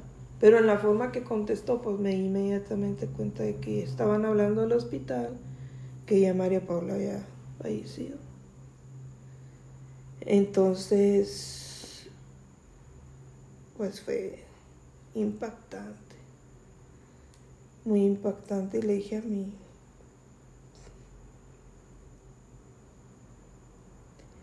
a mi papá, vámonos. Y me dijo, sí. Vamos, hija, nomás abrígate bien. Y pues al llegar me la entregan ya, ya muerta en los brazos. Todavía estaba calientita, le puse, yo le tenía su ropita para cuando saliéramos del hospital. No le quedó, de que ella era muy grande pero era una bebé muy bonita. Parecía un angelito. Muy bonita de veras. Y este, empecé a cambiarla. Y antes de eso, antes de irme al hospital, lo le hablé a Poncho para avisarle. Y yo estaba muy desesperada. Y le hablaba y le hablaba y le hablaba y no me contestaba Le hablé a sus amigos, me decían que no lo habían visto, hasta que le hablé a uno que era su amigo, pues sí, de mucho tiempo, de borrachera, de paseada, de ir al sindicato, de salidas, de todo. Y él me dijo, sí, aquí está cerca de mí, ahí, se- ahí le digo. Y se lo paso, ¿no? Nomás avísele que ya se murió su hija. Y ya, haz de cuenta que él, eh, ya que me la, ahí tienen en, en la clínica del parque, tienen un velatorio especial, un ratito en lo que llega la carroza. Y ahí la pusieron un momento. Pero en tanto me llama a mí la enfermera, pues para resolver todo lo relacionado con su muerte, ¿verdad? Y ella me dice que si quiero un cabello de mi hija. Y le dije que no, que yo ya no quería que le hicieran nada. Y dije, ya, ya quiero a mi hija así, bien, así déjenla. Entonces, pues me empezaron a hacer muchas preguntas que no me las debieron de haber hecho a mí, ¿sabes cómo? Porque yo en ese momento estaba viviendo algo muy duro con Claro. ella, con su muerte, en aceptarlo. Y, y tú dirás, pues estaba tu familia, Nora, estaba tu mamá, tu papá, tus hermanos, pero tú, mujer, esperas a tu pareja a tu lado, tu media naranja, que esté ahí dándote su hombro, ¿verdad? Y tú a él. Pues tuve que enfrentar todo eso, tuve que ir a buscar su caja, tuve que buscar sus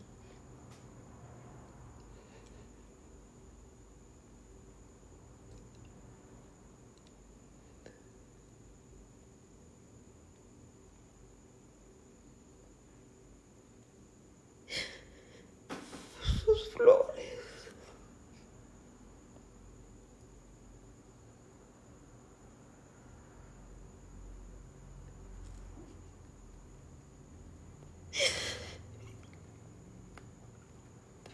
Y eso nada fácil, porque es tu hija.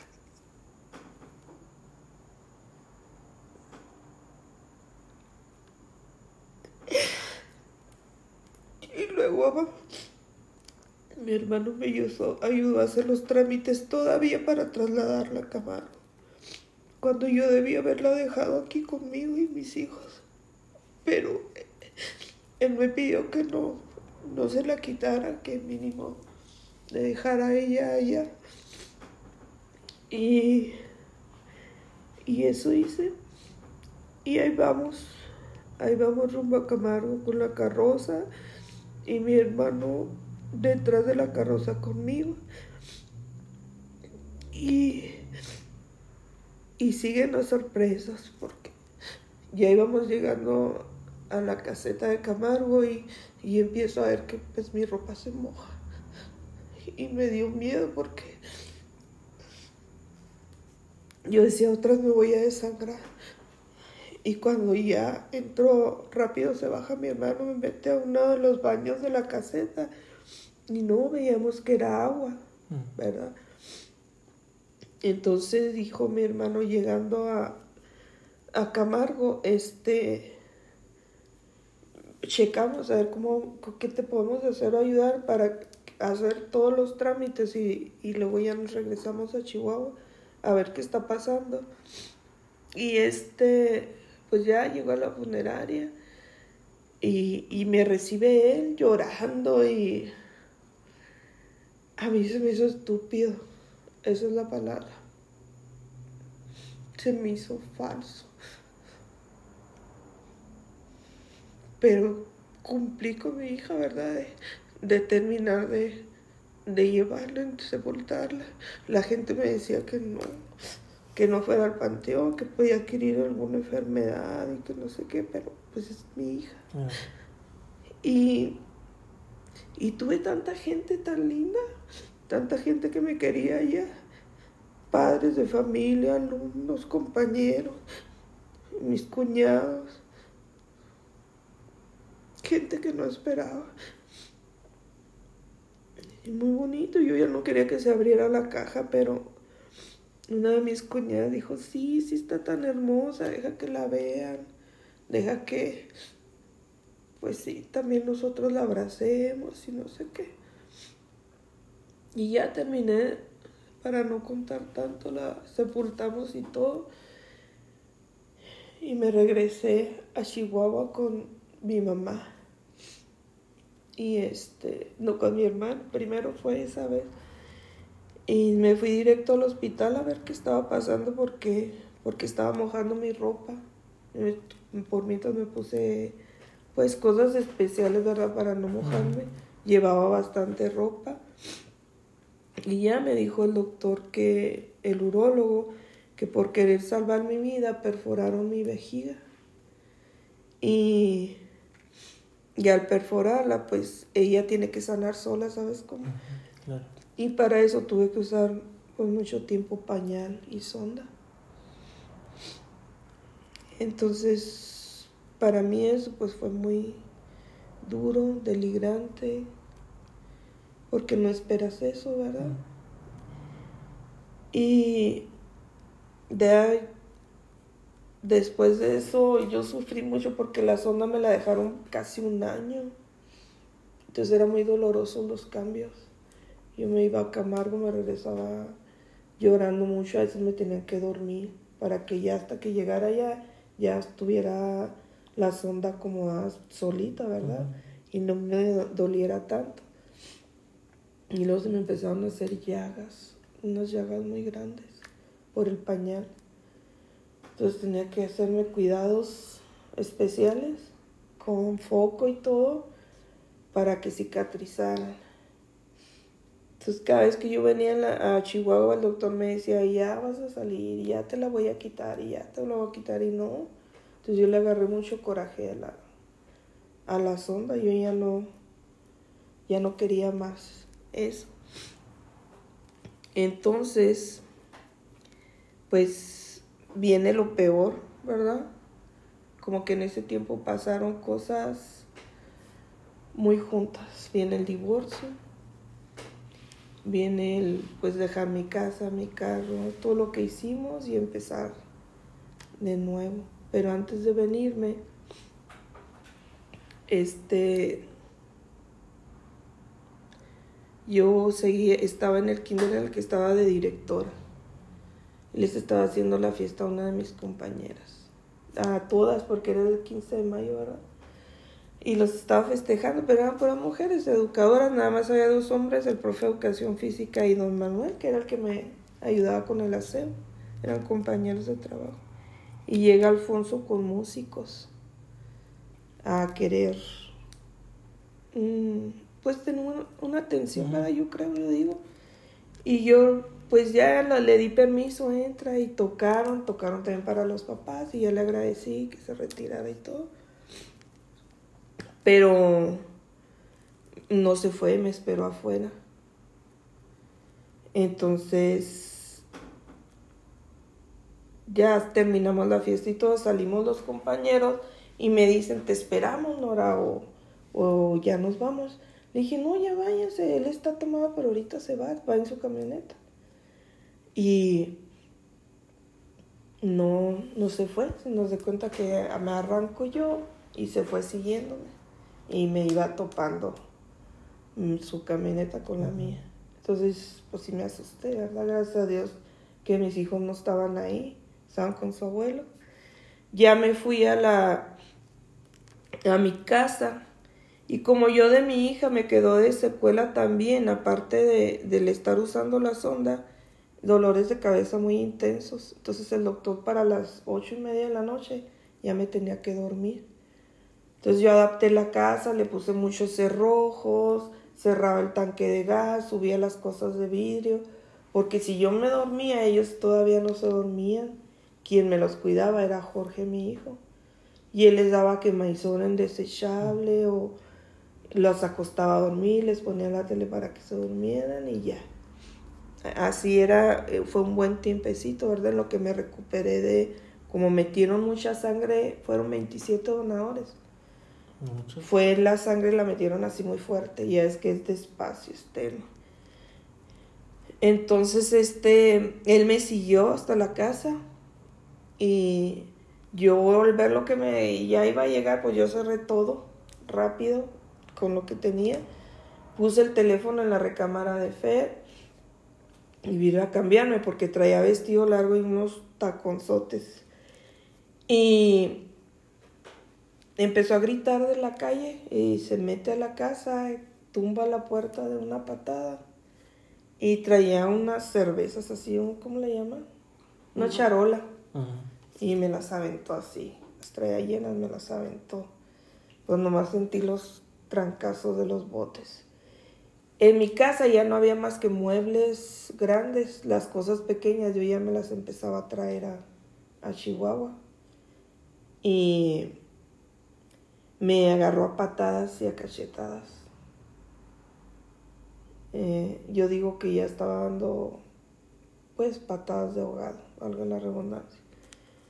Y pues sí me golpeó algo, un, algo bastante.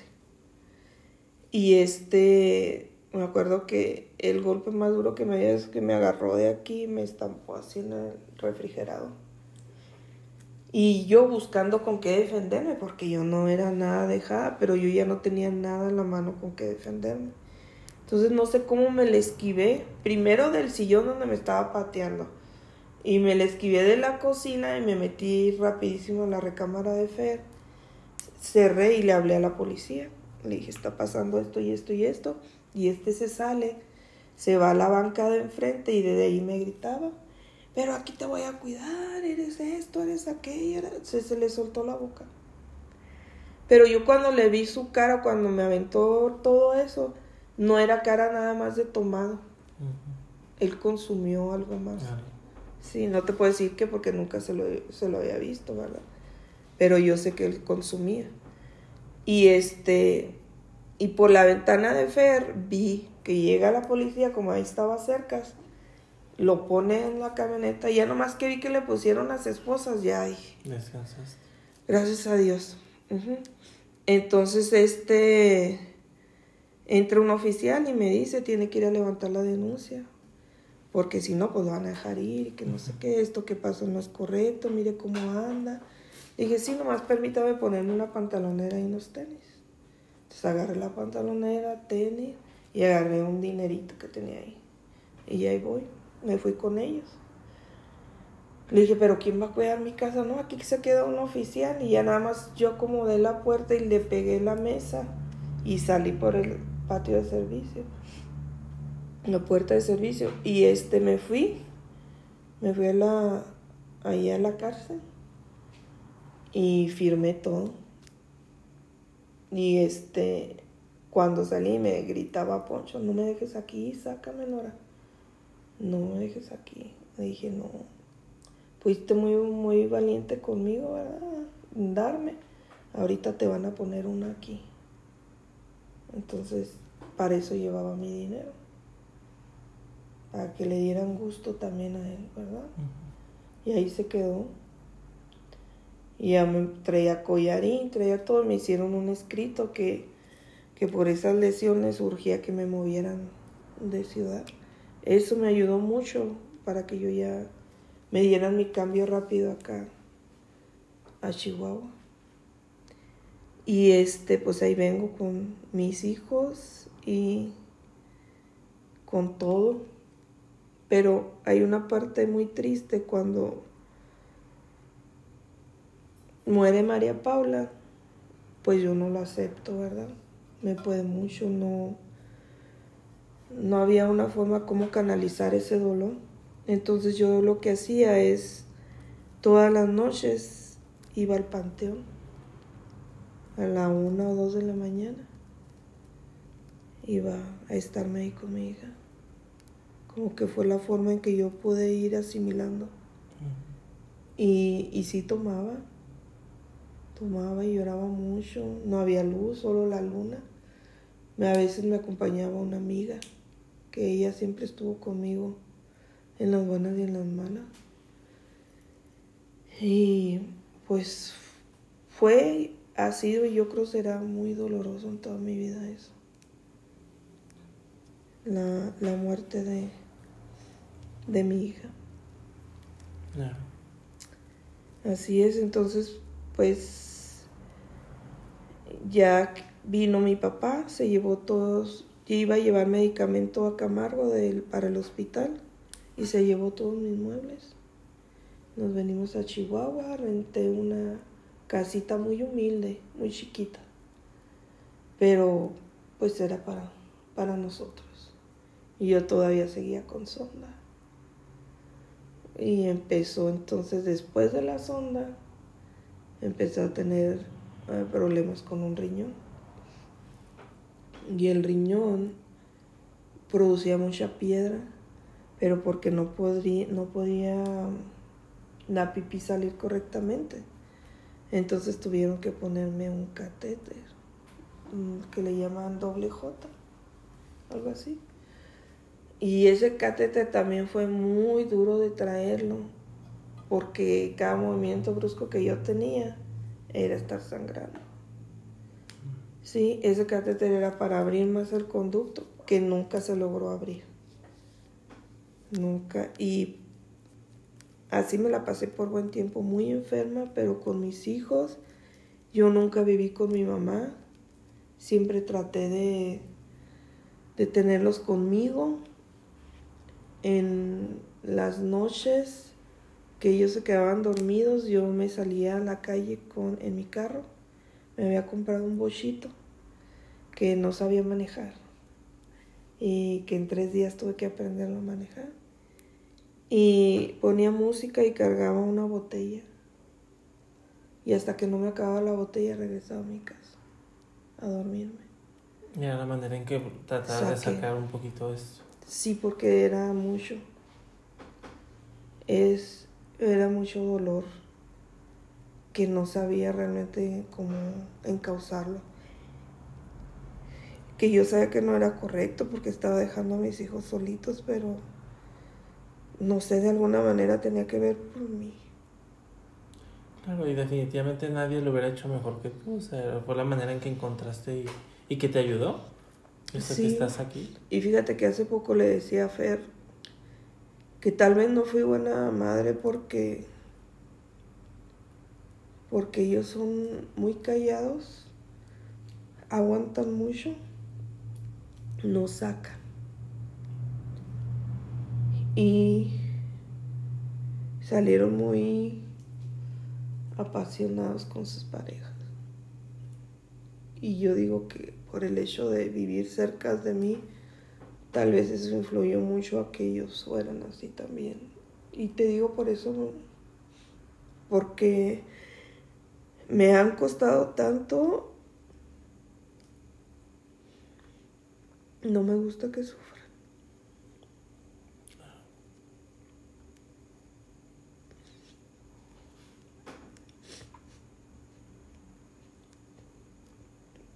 Y más porque allá algunas personas me decían, sí, ya te vas, te vas a ir, tus hijos van a ser unos mediocres.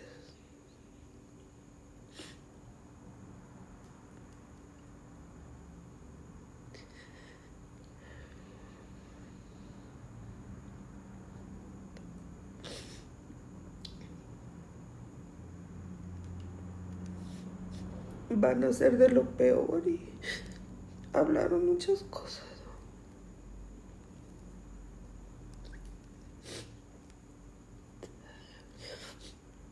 Pero como yo soy una guerrera y sigo siendo, pues aquí están mis hijos, ¿verdad? Y demostrando lo contrario. Sí. Y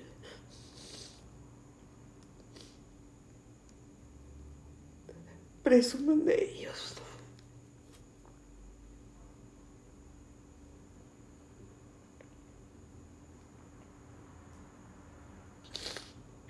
Cuando no les costaron.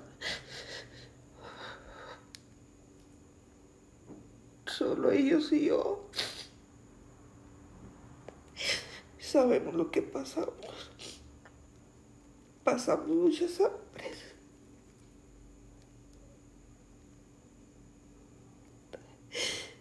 pero siempre traté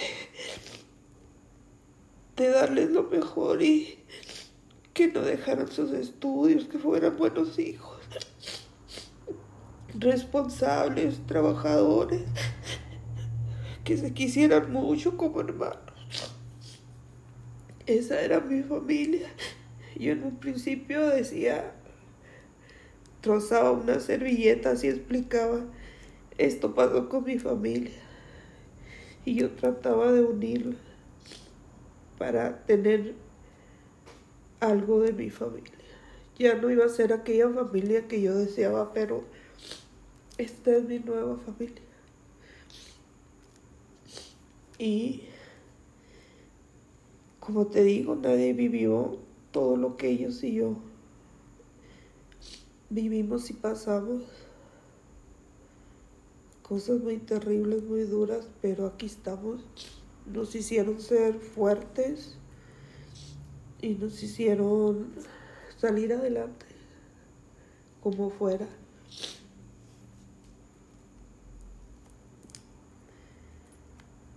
Y te digo, yo ya cuando regresé, cuando estaba acá con mis hijos, decía, Señor, ayúdame ya, ya quiero ver la luz. Ya no quiero estar enferma.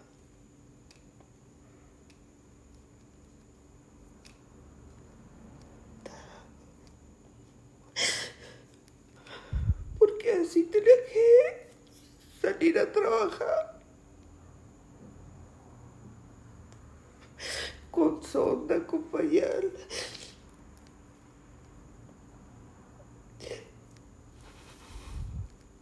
no, ellos no iban a tener que comer.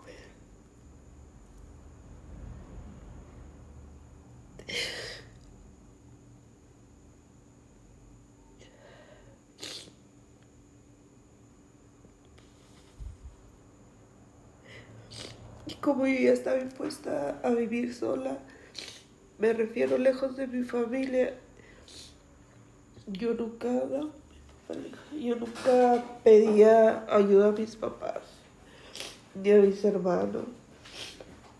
Ya cuando de plano me, me faltaba, que ya no podía, que si requería ayuda, hablaba con ellos. A veces me prestaban, a veces no. Pero yo lo entendía, ellos tenían su familia y sus cosas para tenían que salir adelante, ¿verdad? Y a lo mejor no les quedaba un poquito ahí para que me prestaran cuando me decían que no. Y este, pues esa parte de mi vida ha sido muy dura. Todavía han pasado 20 años que falleció mi hija y parece que fue ayer.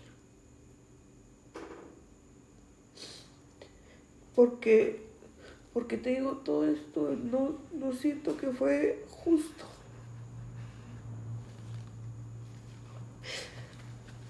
Yo tenía que ver por ellos porque ellos no pidieron venir al mundo. Yo quise traerlos, yo quise que ellos tuvieran su familia. Pues lamentablemente no se dio de esa manera con familia de papá. Pero yo sé que ellos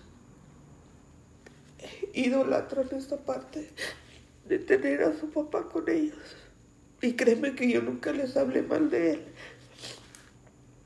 Nunca. De todas las cosas malas que hizo, no. Buenas sí les platico.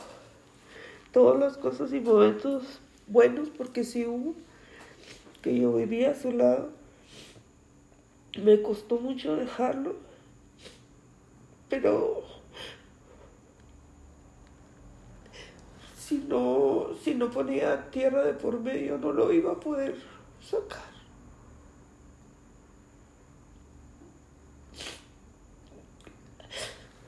Eso era lo, fue lo mejor que podía haber hecho, pero hoy que tengo esta edad,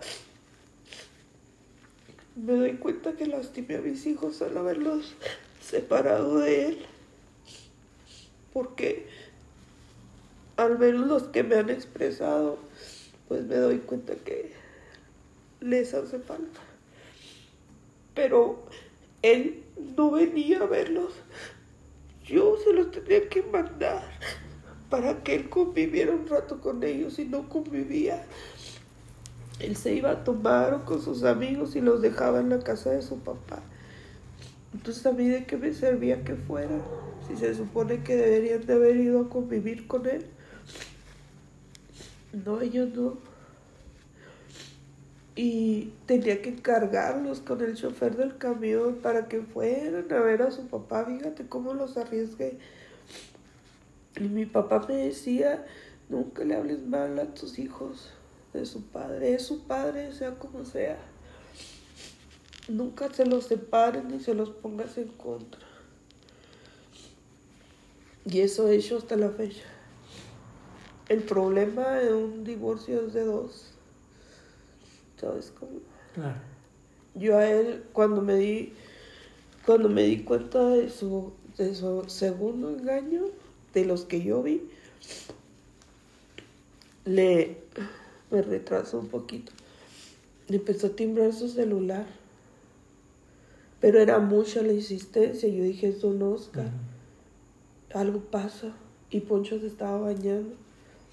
Entonces agarro el celular, lo abro y lo primero que leo, pues es un mensaje muy triste, ¿verdad? Que una muchacha que decía, pasé muy linda noche contigo, te agradezco tanto, me encantó el disco que me regalaste. Hablando cosas muy íntimas de, y agradeciéndosela. Y eso, pues más me dolió. Entré al baño, le aventé el celular, le dije, mira nada más. Dijo, no, no, no era el mensaje mío, se lo presté a un amigo, no digo su nombre para no comprometerlo. Pero le dijo, Saludos a la amiga. Saludos, papá. saludos. se lo presté a un amigo y él le mandó el mensaje a una chica y que no sé qué. Entonces lo único que hice yo en esa ocasión, me, me acuerdo, me salí en mi camioneta lejos, agarré carretera, llorando de tristeza, desilusión y coraje. Y otra que le agarré es un día que llegó, se durmió, estábamos los, tres porque Luis durmió con nosotros y traía toda la cara llena de besos y la playera. Y le dije, bueno, ya me voy a levantar, voy a trabajar. Le dije, porque es tarde, yo imagino que no vas a ir a trabajar porque estás tomadito, ¿verdad? Dije, ahí te queda, nomás te encargo, revísate en el espejo. Andas mal. Y me fui del trabajo. Y ahí al trabajo fue a pedirme perdón, ya a pedirme disculpas. Le dije, no es momento de hablar. Estoy en mi trabajo. Y pues ya lo que rompió más las cosas es cuando lo vi besándose con otra persona. Yo creo que Dios me lo puso así para ya, ya no era. Está Date bien. cuenta. Aquí está lo, lo que trataste, ¿no? Desde el primer momento. Desde el primer momento. El trato que hicieron. Y ya, intentamos volver una, una ocasión, pero no. no sé, Ya no ya era no era lo mismo. Ya no. Ya no. Y retomando un poquito lo que comentabas de ser mamá para ti, como mamá divorciada, ¿qué fue lo más difícil al momento de, de criar? Pues tenía que ser dura con ellos. Pero dura no. No maltratarlos o a, a ser fea con ellos. Porque yo juré siempre no hacer lo que me hicieron a mí. Y de escuchar y atender a mis hijos. Mm, Pero Jorge fue un poquito rebelde. Y este no quería centrarse en lo que era la escuela. Él se me quedó en Camargo con su papá antes de, de venirse acá conmigo. Él dijo que él se quedaba acá, pero no por su papá, sino porque pues todos sus amigos estaban eh, acá. Y acá pues tenían una vida más relajante y todo lo que tú quieras, los chavos. Y cuando se vino acá conmigo en la secundaria empezó a quererme salir mal en las calificaciones. Y yo le dije, por cada cinco que me saque yo te voy a dar un cintarazo, Jorge. Y a él le valió. Y me llegó con sus boletas con cinco, pero dije, si no lo cumplo, lo voy a hacer mil veces más. Y le cumplí con el dolor de mi alma. Le tuve que dar sus buenas. Y para mí fue mucho, yo los quise tener conmigo con todo el alma. Me podía castigarlos, regañarlos, pero si no era una mamá dura, ellos iban a hacer otra cosa, iban a seguir otra, su inteligencia no la iban a, canalizar a bien. Y este empezó a mejorar, a mejorar. En cuanto a Jorge. Y, y Fer era muy hecha a mí. No sé, ella siempre estuvo muy este muy apegada a mí a vamos a hacer esto, vamos a hacer aquello. Yo con ella no, no batallaba, era inquieta. De chiquita era muy inquieta y, yo la peinaba hermosa y al rato andaba greñuda. Y otra vez les, a cada uno les cargaba su pañalera, porque no me gustaba verlos desalineados. Pero sí me gustaba que jugaran, que agarraran la tierra, que disfrutaran su niñez. Pero ya al momento que ya nos vamos o que hay que llegar y hay que llegar bonitos, eso, y ellos iban bonitos. Pero Fer siempre me llegaba con el moño en la mano o el zapato en la mano. Hasta la fecha. Hasta la fecha. zapatos en la mano. Y Luis, eh, Luis es el más pequeño, ¿verdad? Ya, ya María Paula pues ya había fallecido. Y con Luis yo lo, lo protegí un poco más porque él nunca tuvo el espacio de vivir y disfrutar con su papá. Aparte había muerto María Paula y Luis fue el que me sacó más, más a flote, ¿sí? Porque él más pequeñito y yo tenía que sacarlo adelante. Yo tenía mis otros dos hijos, tampoco los podía dejar solitos. Ellos fueron los, los que me impulsaron a vivir como fuera, como fuera porque parecía una piltrafa. Así te lo digo, piltrafa, porque por donde quiera traía broncas médicas que, y tenía que solucionar y yo no tenía permiso ni derecho a enfermarme porque luego quién iba a ver de ellos. Y aunque yo tuviera mi familia, a mí me gustaba ser responsable con mis hijos.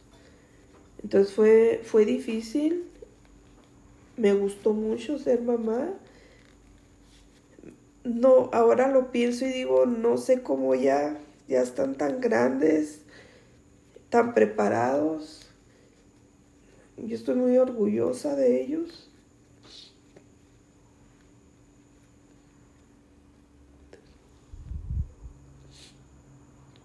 Muy feliz con mis hijos. muy, muy feliz porque en momentos muy difíciles han estado conmigo. Nos hemos divertido mucho juntos, donde quiera que andamos. Es mi pequeña familia. Y, y es mía, como luego digo, y si me la lastiman, que te dije ahorita, ¿verdad? Soy la leona con ellos. Porque solo sé yo lo que me ha costado y por lo que han pasado. Y sé que son buenas personas como para que personas negativas vengan a maltratarlos. Así es. Y pues más orgullosa porque ahora me los presumen cuando antes me dijeron que, que iban a ser unos mediocres. ¿Cómo cambia la vida, verdad? ¿Cómo cambia? Y esa es mi respuesta. Y después de todo esto que has vivido y todos los momentos complicados, ¿tienes alguna filosofía de vida?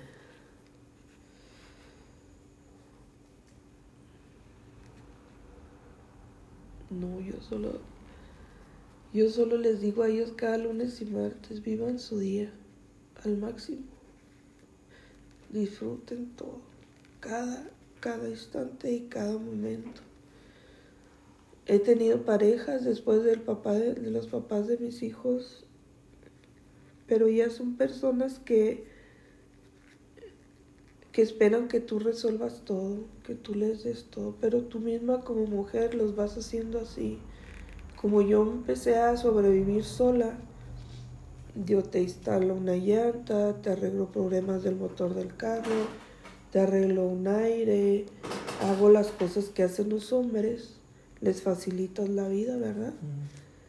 Y este, como te digo, no soy una persona como para que un hombre la rechace, porque no me meto con ellos, no me meto en sus cosas, sus conversaciones, su teléfono. Soy muy buena onda, yo digo eso, ¿verdad? Eh, si salimos, salimos juntos, vamos a hacer esto, te llevo al trabajo, te recojo. Y aún así nunca les das gusto. Bueno, hablo por mis parejas, ¿verdad? Tuve una que le planchaba todo, le tenía sus botas muy arregladitas, a las 5 de la mañana le hacía su almuerzo, le echaba su lonche, eh, nos íbamos al trabajo, iba y lo recogía. Y aún así no se dio. ¿Por qué te arreglas tanto? ¿Por qué saludas de beso a los papás? ¿Por qué te sonríes con tal persona? Y empiezan a quererte cambiar. Cuando tú eres así. Y, ya así como me dieron cosas buenas, me hicieron cosas muy malas. Cada pareja que fue un error de mi parte quererme sentir la necesidad de decir no tengo un nombre, no voy a ser feliz. Y eso no es así. Yo puedo protegerme, yo puedo cuidarme, ver de mí, eh, salir adelante por mí. Por mí. Y créeme que con, con los, las parejas que tuve me porté muy bien. Fui muy buena pareja. Pero dice mi mamá, es que tú tienes la pena en la frente. Le dije, ay mamá, ¿cómo me quieres? Ajá. Entonces hay que fijarnos muy bien hacia dónde vamos y querernos. Si aprendemos a querer uno a nosotros mismos, vamos a poder, todo el mundo nos va a querer más. Pero primero hay que empezar por uno mismo quererte, aceptarte como eres y, vivir la vida. Si eres gordito, disfrútala, si eres flaquito también. Si este, si tienes otras preferencias, también disfrútalas, porque ahorita estamos y mañana no. No, no sabemos. Pero vívela con gusto, disfrutando, no quejándote. Esa es, esa es mi reflexión, diría yo. Y a raíz, ahorita volviendo a mis problemas, a raíz de, de mis broncas y todo, médicas, pues todavía acabo de cumplir 50 años y seguimos en el camino de los doctores, ¿verdad? Quedaron muchas secuelas de lo de María Paula. Este, me quedó la presión alta, hace poco me di cuenta que tengo diabetes, mi riñón quedó mal, tengo que estarlo cuidando. Y, y esas son algunas de las muchas cositas. ¿Algo que quieran preguntarme más? Sí, ¿qué te falta por vivir? ¿Qué me falta por vivir? Pues es que he vivido al máximo últimamente. He disfrutado mucho mis hijos, mis viajes, mis nietos a mi madre, a mi madre que no ha tenido esa conexión que yo hubiera querido tener de mamá e hija como la que yo tengo con mi hija, pero me esfuerzo por, por apoyarla y ayudarla y ahora más que trae situaciones ahí especiales. Eh, yo nada más espero esto que me queda de vida, disfrutarla al máximo al máximo sin buscar nada. Lo que tenga que llegar va a llegar y lo que no, es porque así debe de ser. Así. ¿Quieres preguntar algo, chiquis? No. ¿Agregar algo? No, no. Pues increíble. Yo 20 veces he escuchado esta historia o más y 20 veces este, sigo admirándote. Siempre te lo he dicho, eres una persona increíble. Eh, yo creo que todas las personas que tienen la oportunidad de conocerte y de convivir contigo, que les des un consejo, este, son muy especiales, son este, afortunados. Yo sé que en todos y cada uno de ellos dejas algo muy bonito. Tienes una historia muy triste, pero a la vez muy, muy increíble y digna de admirar, porque no cualquiera sobrevive a todo lo que has pasado, no cualquiera tiene la fuerza de voluntad de salir adelante a pesar de, de todas esas adversidades. Y yo estoy muy, muy orgullosa de poder decir todos los días que eres mi mamá o que tú eres mi pilar o la cosa que me hace salir adelante en mis peores días. Sabes que yo te admiro y para mí es, es algo muy bonito el, el poder estar entrevistando hoy en este día y que la gente conozca tu historia, que la gente sepa todo lo que has pasado y lo que has vivido y a lo mejor puedan adquirir algo de tu gran, gran conocimiento. Alguna gente a lo mejor entenderá ya después de, de todo esto el, por qué tú eres de la manera en que eres, ¿verdad? Y porque nos cuidas de la manera en que nos cuidas, o porque haces o deshaces. Entonces, pues no tengo nada, nada más que decir que estoy muy, muy orgullosa de ti, muy orgullosa de lo que eres y de lo que has hecho con, conmigo y con mis hermanos. Sí, muchas cosas se omitieron, Omar. Muchas cosas tristes. Tristes en los momentos que pasamos nosotros juntos. Porque se sufrieron muchas faltas de comida, falta de hasta gasolina para llevarlos a su escuela, a la danza, para comprarles sus vestuarios. Sobre todo la comida era la que me podía mucho porque y yo dejaba de comer para que comieran ellos. Y a veces, esto lo cuento muy seguido, no tenía para hacer hot cakes y les ponía agua y les hacía hot cakes y para ellos eran manjar. Una vez solo tenía fideo, pero no tenía nada, nada que ponerle al fideo. Y llegó Luis de la escuelita y me acuerdo que él tendría como unos 5 o 6 años muy contento porque iba a comer fideo. Y yo decía, pero si es una sopa simple. Pero para él era un manjar. Y él luego empezó a trabajar Jorge porque ellos vivieron conmigo casi 10 años, Jorge y sus hijos, su esposa, en lo que los apoyamos para que terminaran su universidad. Y este y él trabajó un tiempo en un lugar donde era un restaurante y él se atrevió a pedir ahí a los del restaurante si, si le podían regalar que no tirara la comida, que si no la podían dar a nosotros porque pues nos hacía falta. Tú dirás, Nora, pero pues una maestra con UPN gana bien y todo. Pues sí, pero como eran tantos los compromisos, tantas cosas que yo tenía que sacar para ellos, que a veces pedía aquí, pedía acá, pedía allá y pues de mi cheque me llegaban 300 pesos. 300 pesos yo tenía que sobrevivir la quincena con mis hijos. Y su papá pues me mandaba dos mil pesos de pensión.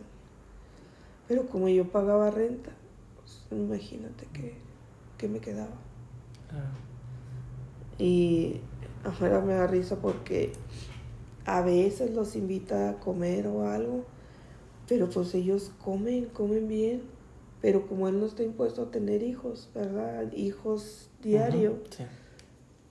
pues les decía, ¿verdad? Es mucho, no pidan tanto, no se lo van a acabar. Y les decía yo, pues es que él tiene que entender que ya no tiene niñitos como los que él atendía antes, ¿verdad?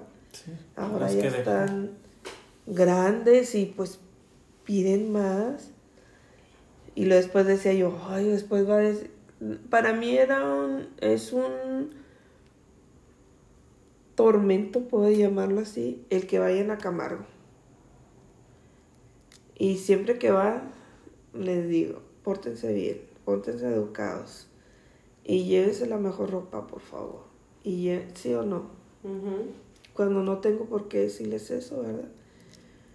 Pero no quiero que me quede con esa idea de antes de que yo trataba que se llevaran su ropa la mejorcita, porque ¿qué iban a decir? Ay, Nora los trae como todos feos. ¿Dónde están? Ni le echa ganas con sus hijos o eso. Antes era mucho mi apuro. Y todavía ahora de grande hago lo mismo. Y arréglense bien, llévate esta ropa, esa no, esa está muy viejita, llévate una pijama bonita. Y haciendo detrás de ellos para que no les vayan a decir nada. Y pues es por eso que te digo, reducí mucho de, de todo lo que te conté, porque pasamos cosas, te digo, bien duras. Yo ya llegaba un momento en que decía, pues me iré de vida galante, ¿verdad? Porque era mucho mi presión. A veces no tenía para ir al trabajo. Y lo infancia antes, amigo. Sí. Ahora entiendo por qué eres así. No tenía que ir al... Entonces me ponía y hacía planeaciones a mis compañeras. Y me las pagaban. O les hacía trabajos que requerían para adornos en paredes y todo. Y eran formas de que yo recibía dinero. Cuando ellos estudiaban en la uni, hacían trabajos a sus compañeros para llevar, apoyarme en la casa. No, vivimos en casas donde no había aire y teníamos que taparnos con sábanas mojadas para que no tuvieran calor. Y eso nadie lo supo. Y te digo, o sea, cuando veo cómo hablan tan bonito de ellos, digo, nomás supieran lo que me costaron. Y pues, ¿qué recomiendo yo? No se callen las cosas, háblenla, porque también el callarte te va matando poco a poco, te destruye, te destruye y no te deja sanar si tienes alguna enfermedad, no te deja. Yo digo, ¿por qué tengo diabetes? Pues yo por tantos corajes que pasé, malas alimentaciones y guau, guau, guau. Y lo, la presión alta, pues fue ya consecuencias que le voy a hacer. Ahora no me, me toca más que cuidarme, ¿verdad? Y pues a enfrentar la vida, lo que venga. Te levantas, te caes y te levantas, te caes y te levantas. Y a mí me tocó muchas caídas y muchas levantadas. Bien golpeada, bien toreada por la vida, pero aquí estoy. Sigo de pie. Entonces ustedes están chavos, piensen bien por Muy dónde van a conducir su vida. Muy. Algo más. Pues yo te agradezco mucho. Yo pienso que las personas tienen magia y, y creo que definitivamente la tienes. Y te agradezco mucho que te abras, que nos cuentes tu historia. Yo creo que todas las personas que han participado en esto han sido especiales y tienen mucho que aportar. Y es muy admirable todo lo que me cuentas. Yo creo que el simple hecho de que tomes la decisión de seguir adelante con todo lo que has vivido, pues es muy admirable. Y sobre todo lo que dices, el dedicarte a vivir y ser feliz. No cualquiera puede tomar la decisión después de todo lo que vive. Entonces eso es súper admirable y te agradezco mucho que nos lo transmitas. Estoy seguro que alguien va a escuchar esto, bueno, muchas personas y van a a lo mejor motivarse o porque todos hemos tenido algún problema o- Ujú. o situaciones complicadas, o habrá quien se esté identificando con algo de lo que estás platicando. Así es. Entonces te agradezco mucho que nos lo compartas Mm, y que seas parte de esto porque es la segunda vez que te tenemos aquí, pero de diferente manera. Y como lo hemos dicho, lo padre de este proyecto es que son estamos contando el capítulo de la vida de alguien, no el final. Sí, gracias a Dios eso, ¿verdad? Y sobre todo que este, como les digo, no se callen las cosas, háblenlas. Ese es el mejor consejo. Porque yo aprendí a ser una mujer muy callada y muy aguantadora, muy... Lloro en el baño, lloro en mi recámara, en mi carro.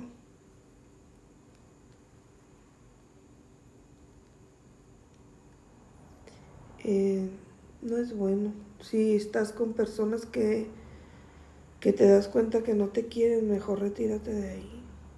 Es lo más sano, porque eso es solo basura para ti. Y con todo el gusto estoy aquí para compartir y apoyarlos. Hay mucho que contar, hay mucha tela de donde cortar. Así como viví momentos muy duros y feos, también he tenido vivencias muy bonitas, que ojalá que algún día pueda compartírselas. No, claro que sí. Salen. Muchas gracias. No, a ti. Bueno, chiquis. Chiquis, como siempre, estos capítulos me van a matar. me van a hacer que me dé un infarto. ya voy a tener mi botiquín la próxima. Sí, el día, por favor. Sí. Un infarto aquí o algo, ya a esta edad, Sí, Crítico. ya estás más para allá. ya más cerca del hoyo. Sí. Primero Dios. Y ya fíjate, pasaron más de 20 años y yo todavía sigo chillona. Yo pensé que ya lo había superado, porque ya lo hablaba mucho. Pero hoy me di cuenta que no, me falta. Yo creo Me que nunca va a ser suficiente. Mm, Es Así poco a poco. Son situaciones con las que aprendes a vivir. así es. Pero yo creo que es lo bonito de, de estas entrevistas que puedan sacar cosas que, que a lo mejor no, no las hemos trabajado o a lo mejor sí, pero falta Ajá. algo. Sí. Entonces está, es bonito que puedas abrirte y sentir este espacio pues seguro y poder para poder sacar tus sentimientos porque fíjate tú estás diciendo que comentas que lloras sola Sí. y aquí lo hiciste con nosotros Ya es un paso más. Ya cuando menos lo pude hablar y llorar frente a alguien que, pues, por ejemplo tú, Omar, que no, todavía no me conoces al mil. ¿verdad? Pero se ha dado buena química como amigo de mi hija que eres. Y, y qué bueno que, que me permitiste echar la lágrima con ustedes y sacar un poquito de, de todavía yo creo mucha basura que traigo acumulada. no y qué bonito y ojalá que vamos a ser parte del proceso Claro. Gracias. Parte de, de lo que, por lo que empezó este proyecto, ¿no? Ayudar a, a, a sanar, a poder liberarnos y si podemos lograrlo con alguien más, pues estamos cumpliendo lo, el Su objetivo, claro de ello. Sí. pues muchas gracias chiquis No, a ti, chiquis, a las dos por tenerme en su casa No, Muchas gracias. Bienvenida a tu casa. Gracias por participar otra vez con nosotros Ah. en nuestras locuras y por apoyarnos siempre. Y gracias a ustedes que ahí nos siguen escuchando y apoyando. Sí, Denos muchos like. síganos oyendo porque la verdad es que ¿Quién son sabe? historias que merecen ser escuchadas Claro que sí, todas y cada una de ellas. Ya iremos planeando qué siguiente historia nos va a hacer. A ti chiquis vez. porque mira Mira, es que tú. yo soy de piedra Tú, en, Yo- el hombre de piedra. Todos de llorar como yo Tú en el baño. Frozen. Tú en Frozen. Yo en pausa. Amigo. sí Por favor, agarra la onda. pues bueno chiquis te veo la próxima semana Nos vemos la siguiente semana. cuídate mucho Que estés muy bien. Que tengan una excelente semana. todos Mucho éxito en todo. Bye. Cuídense, bye. bye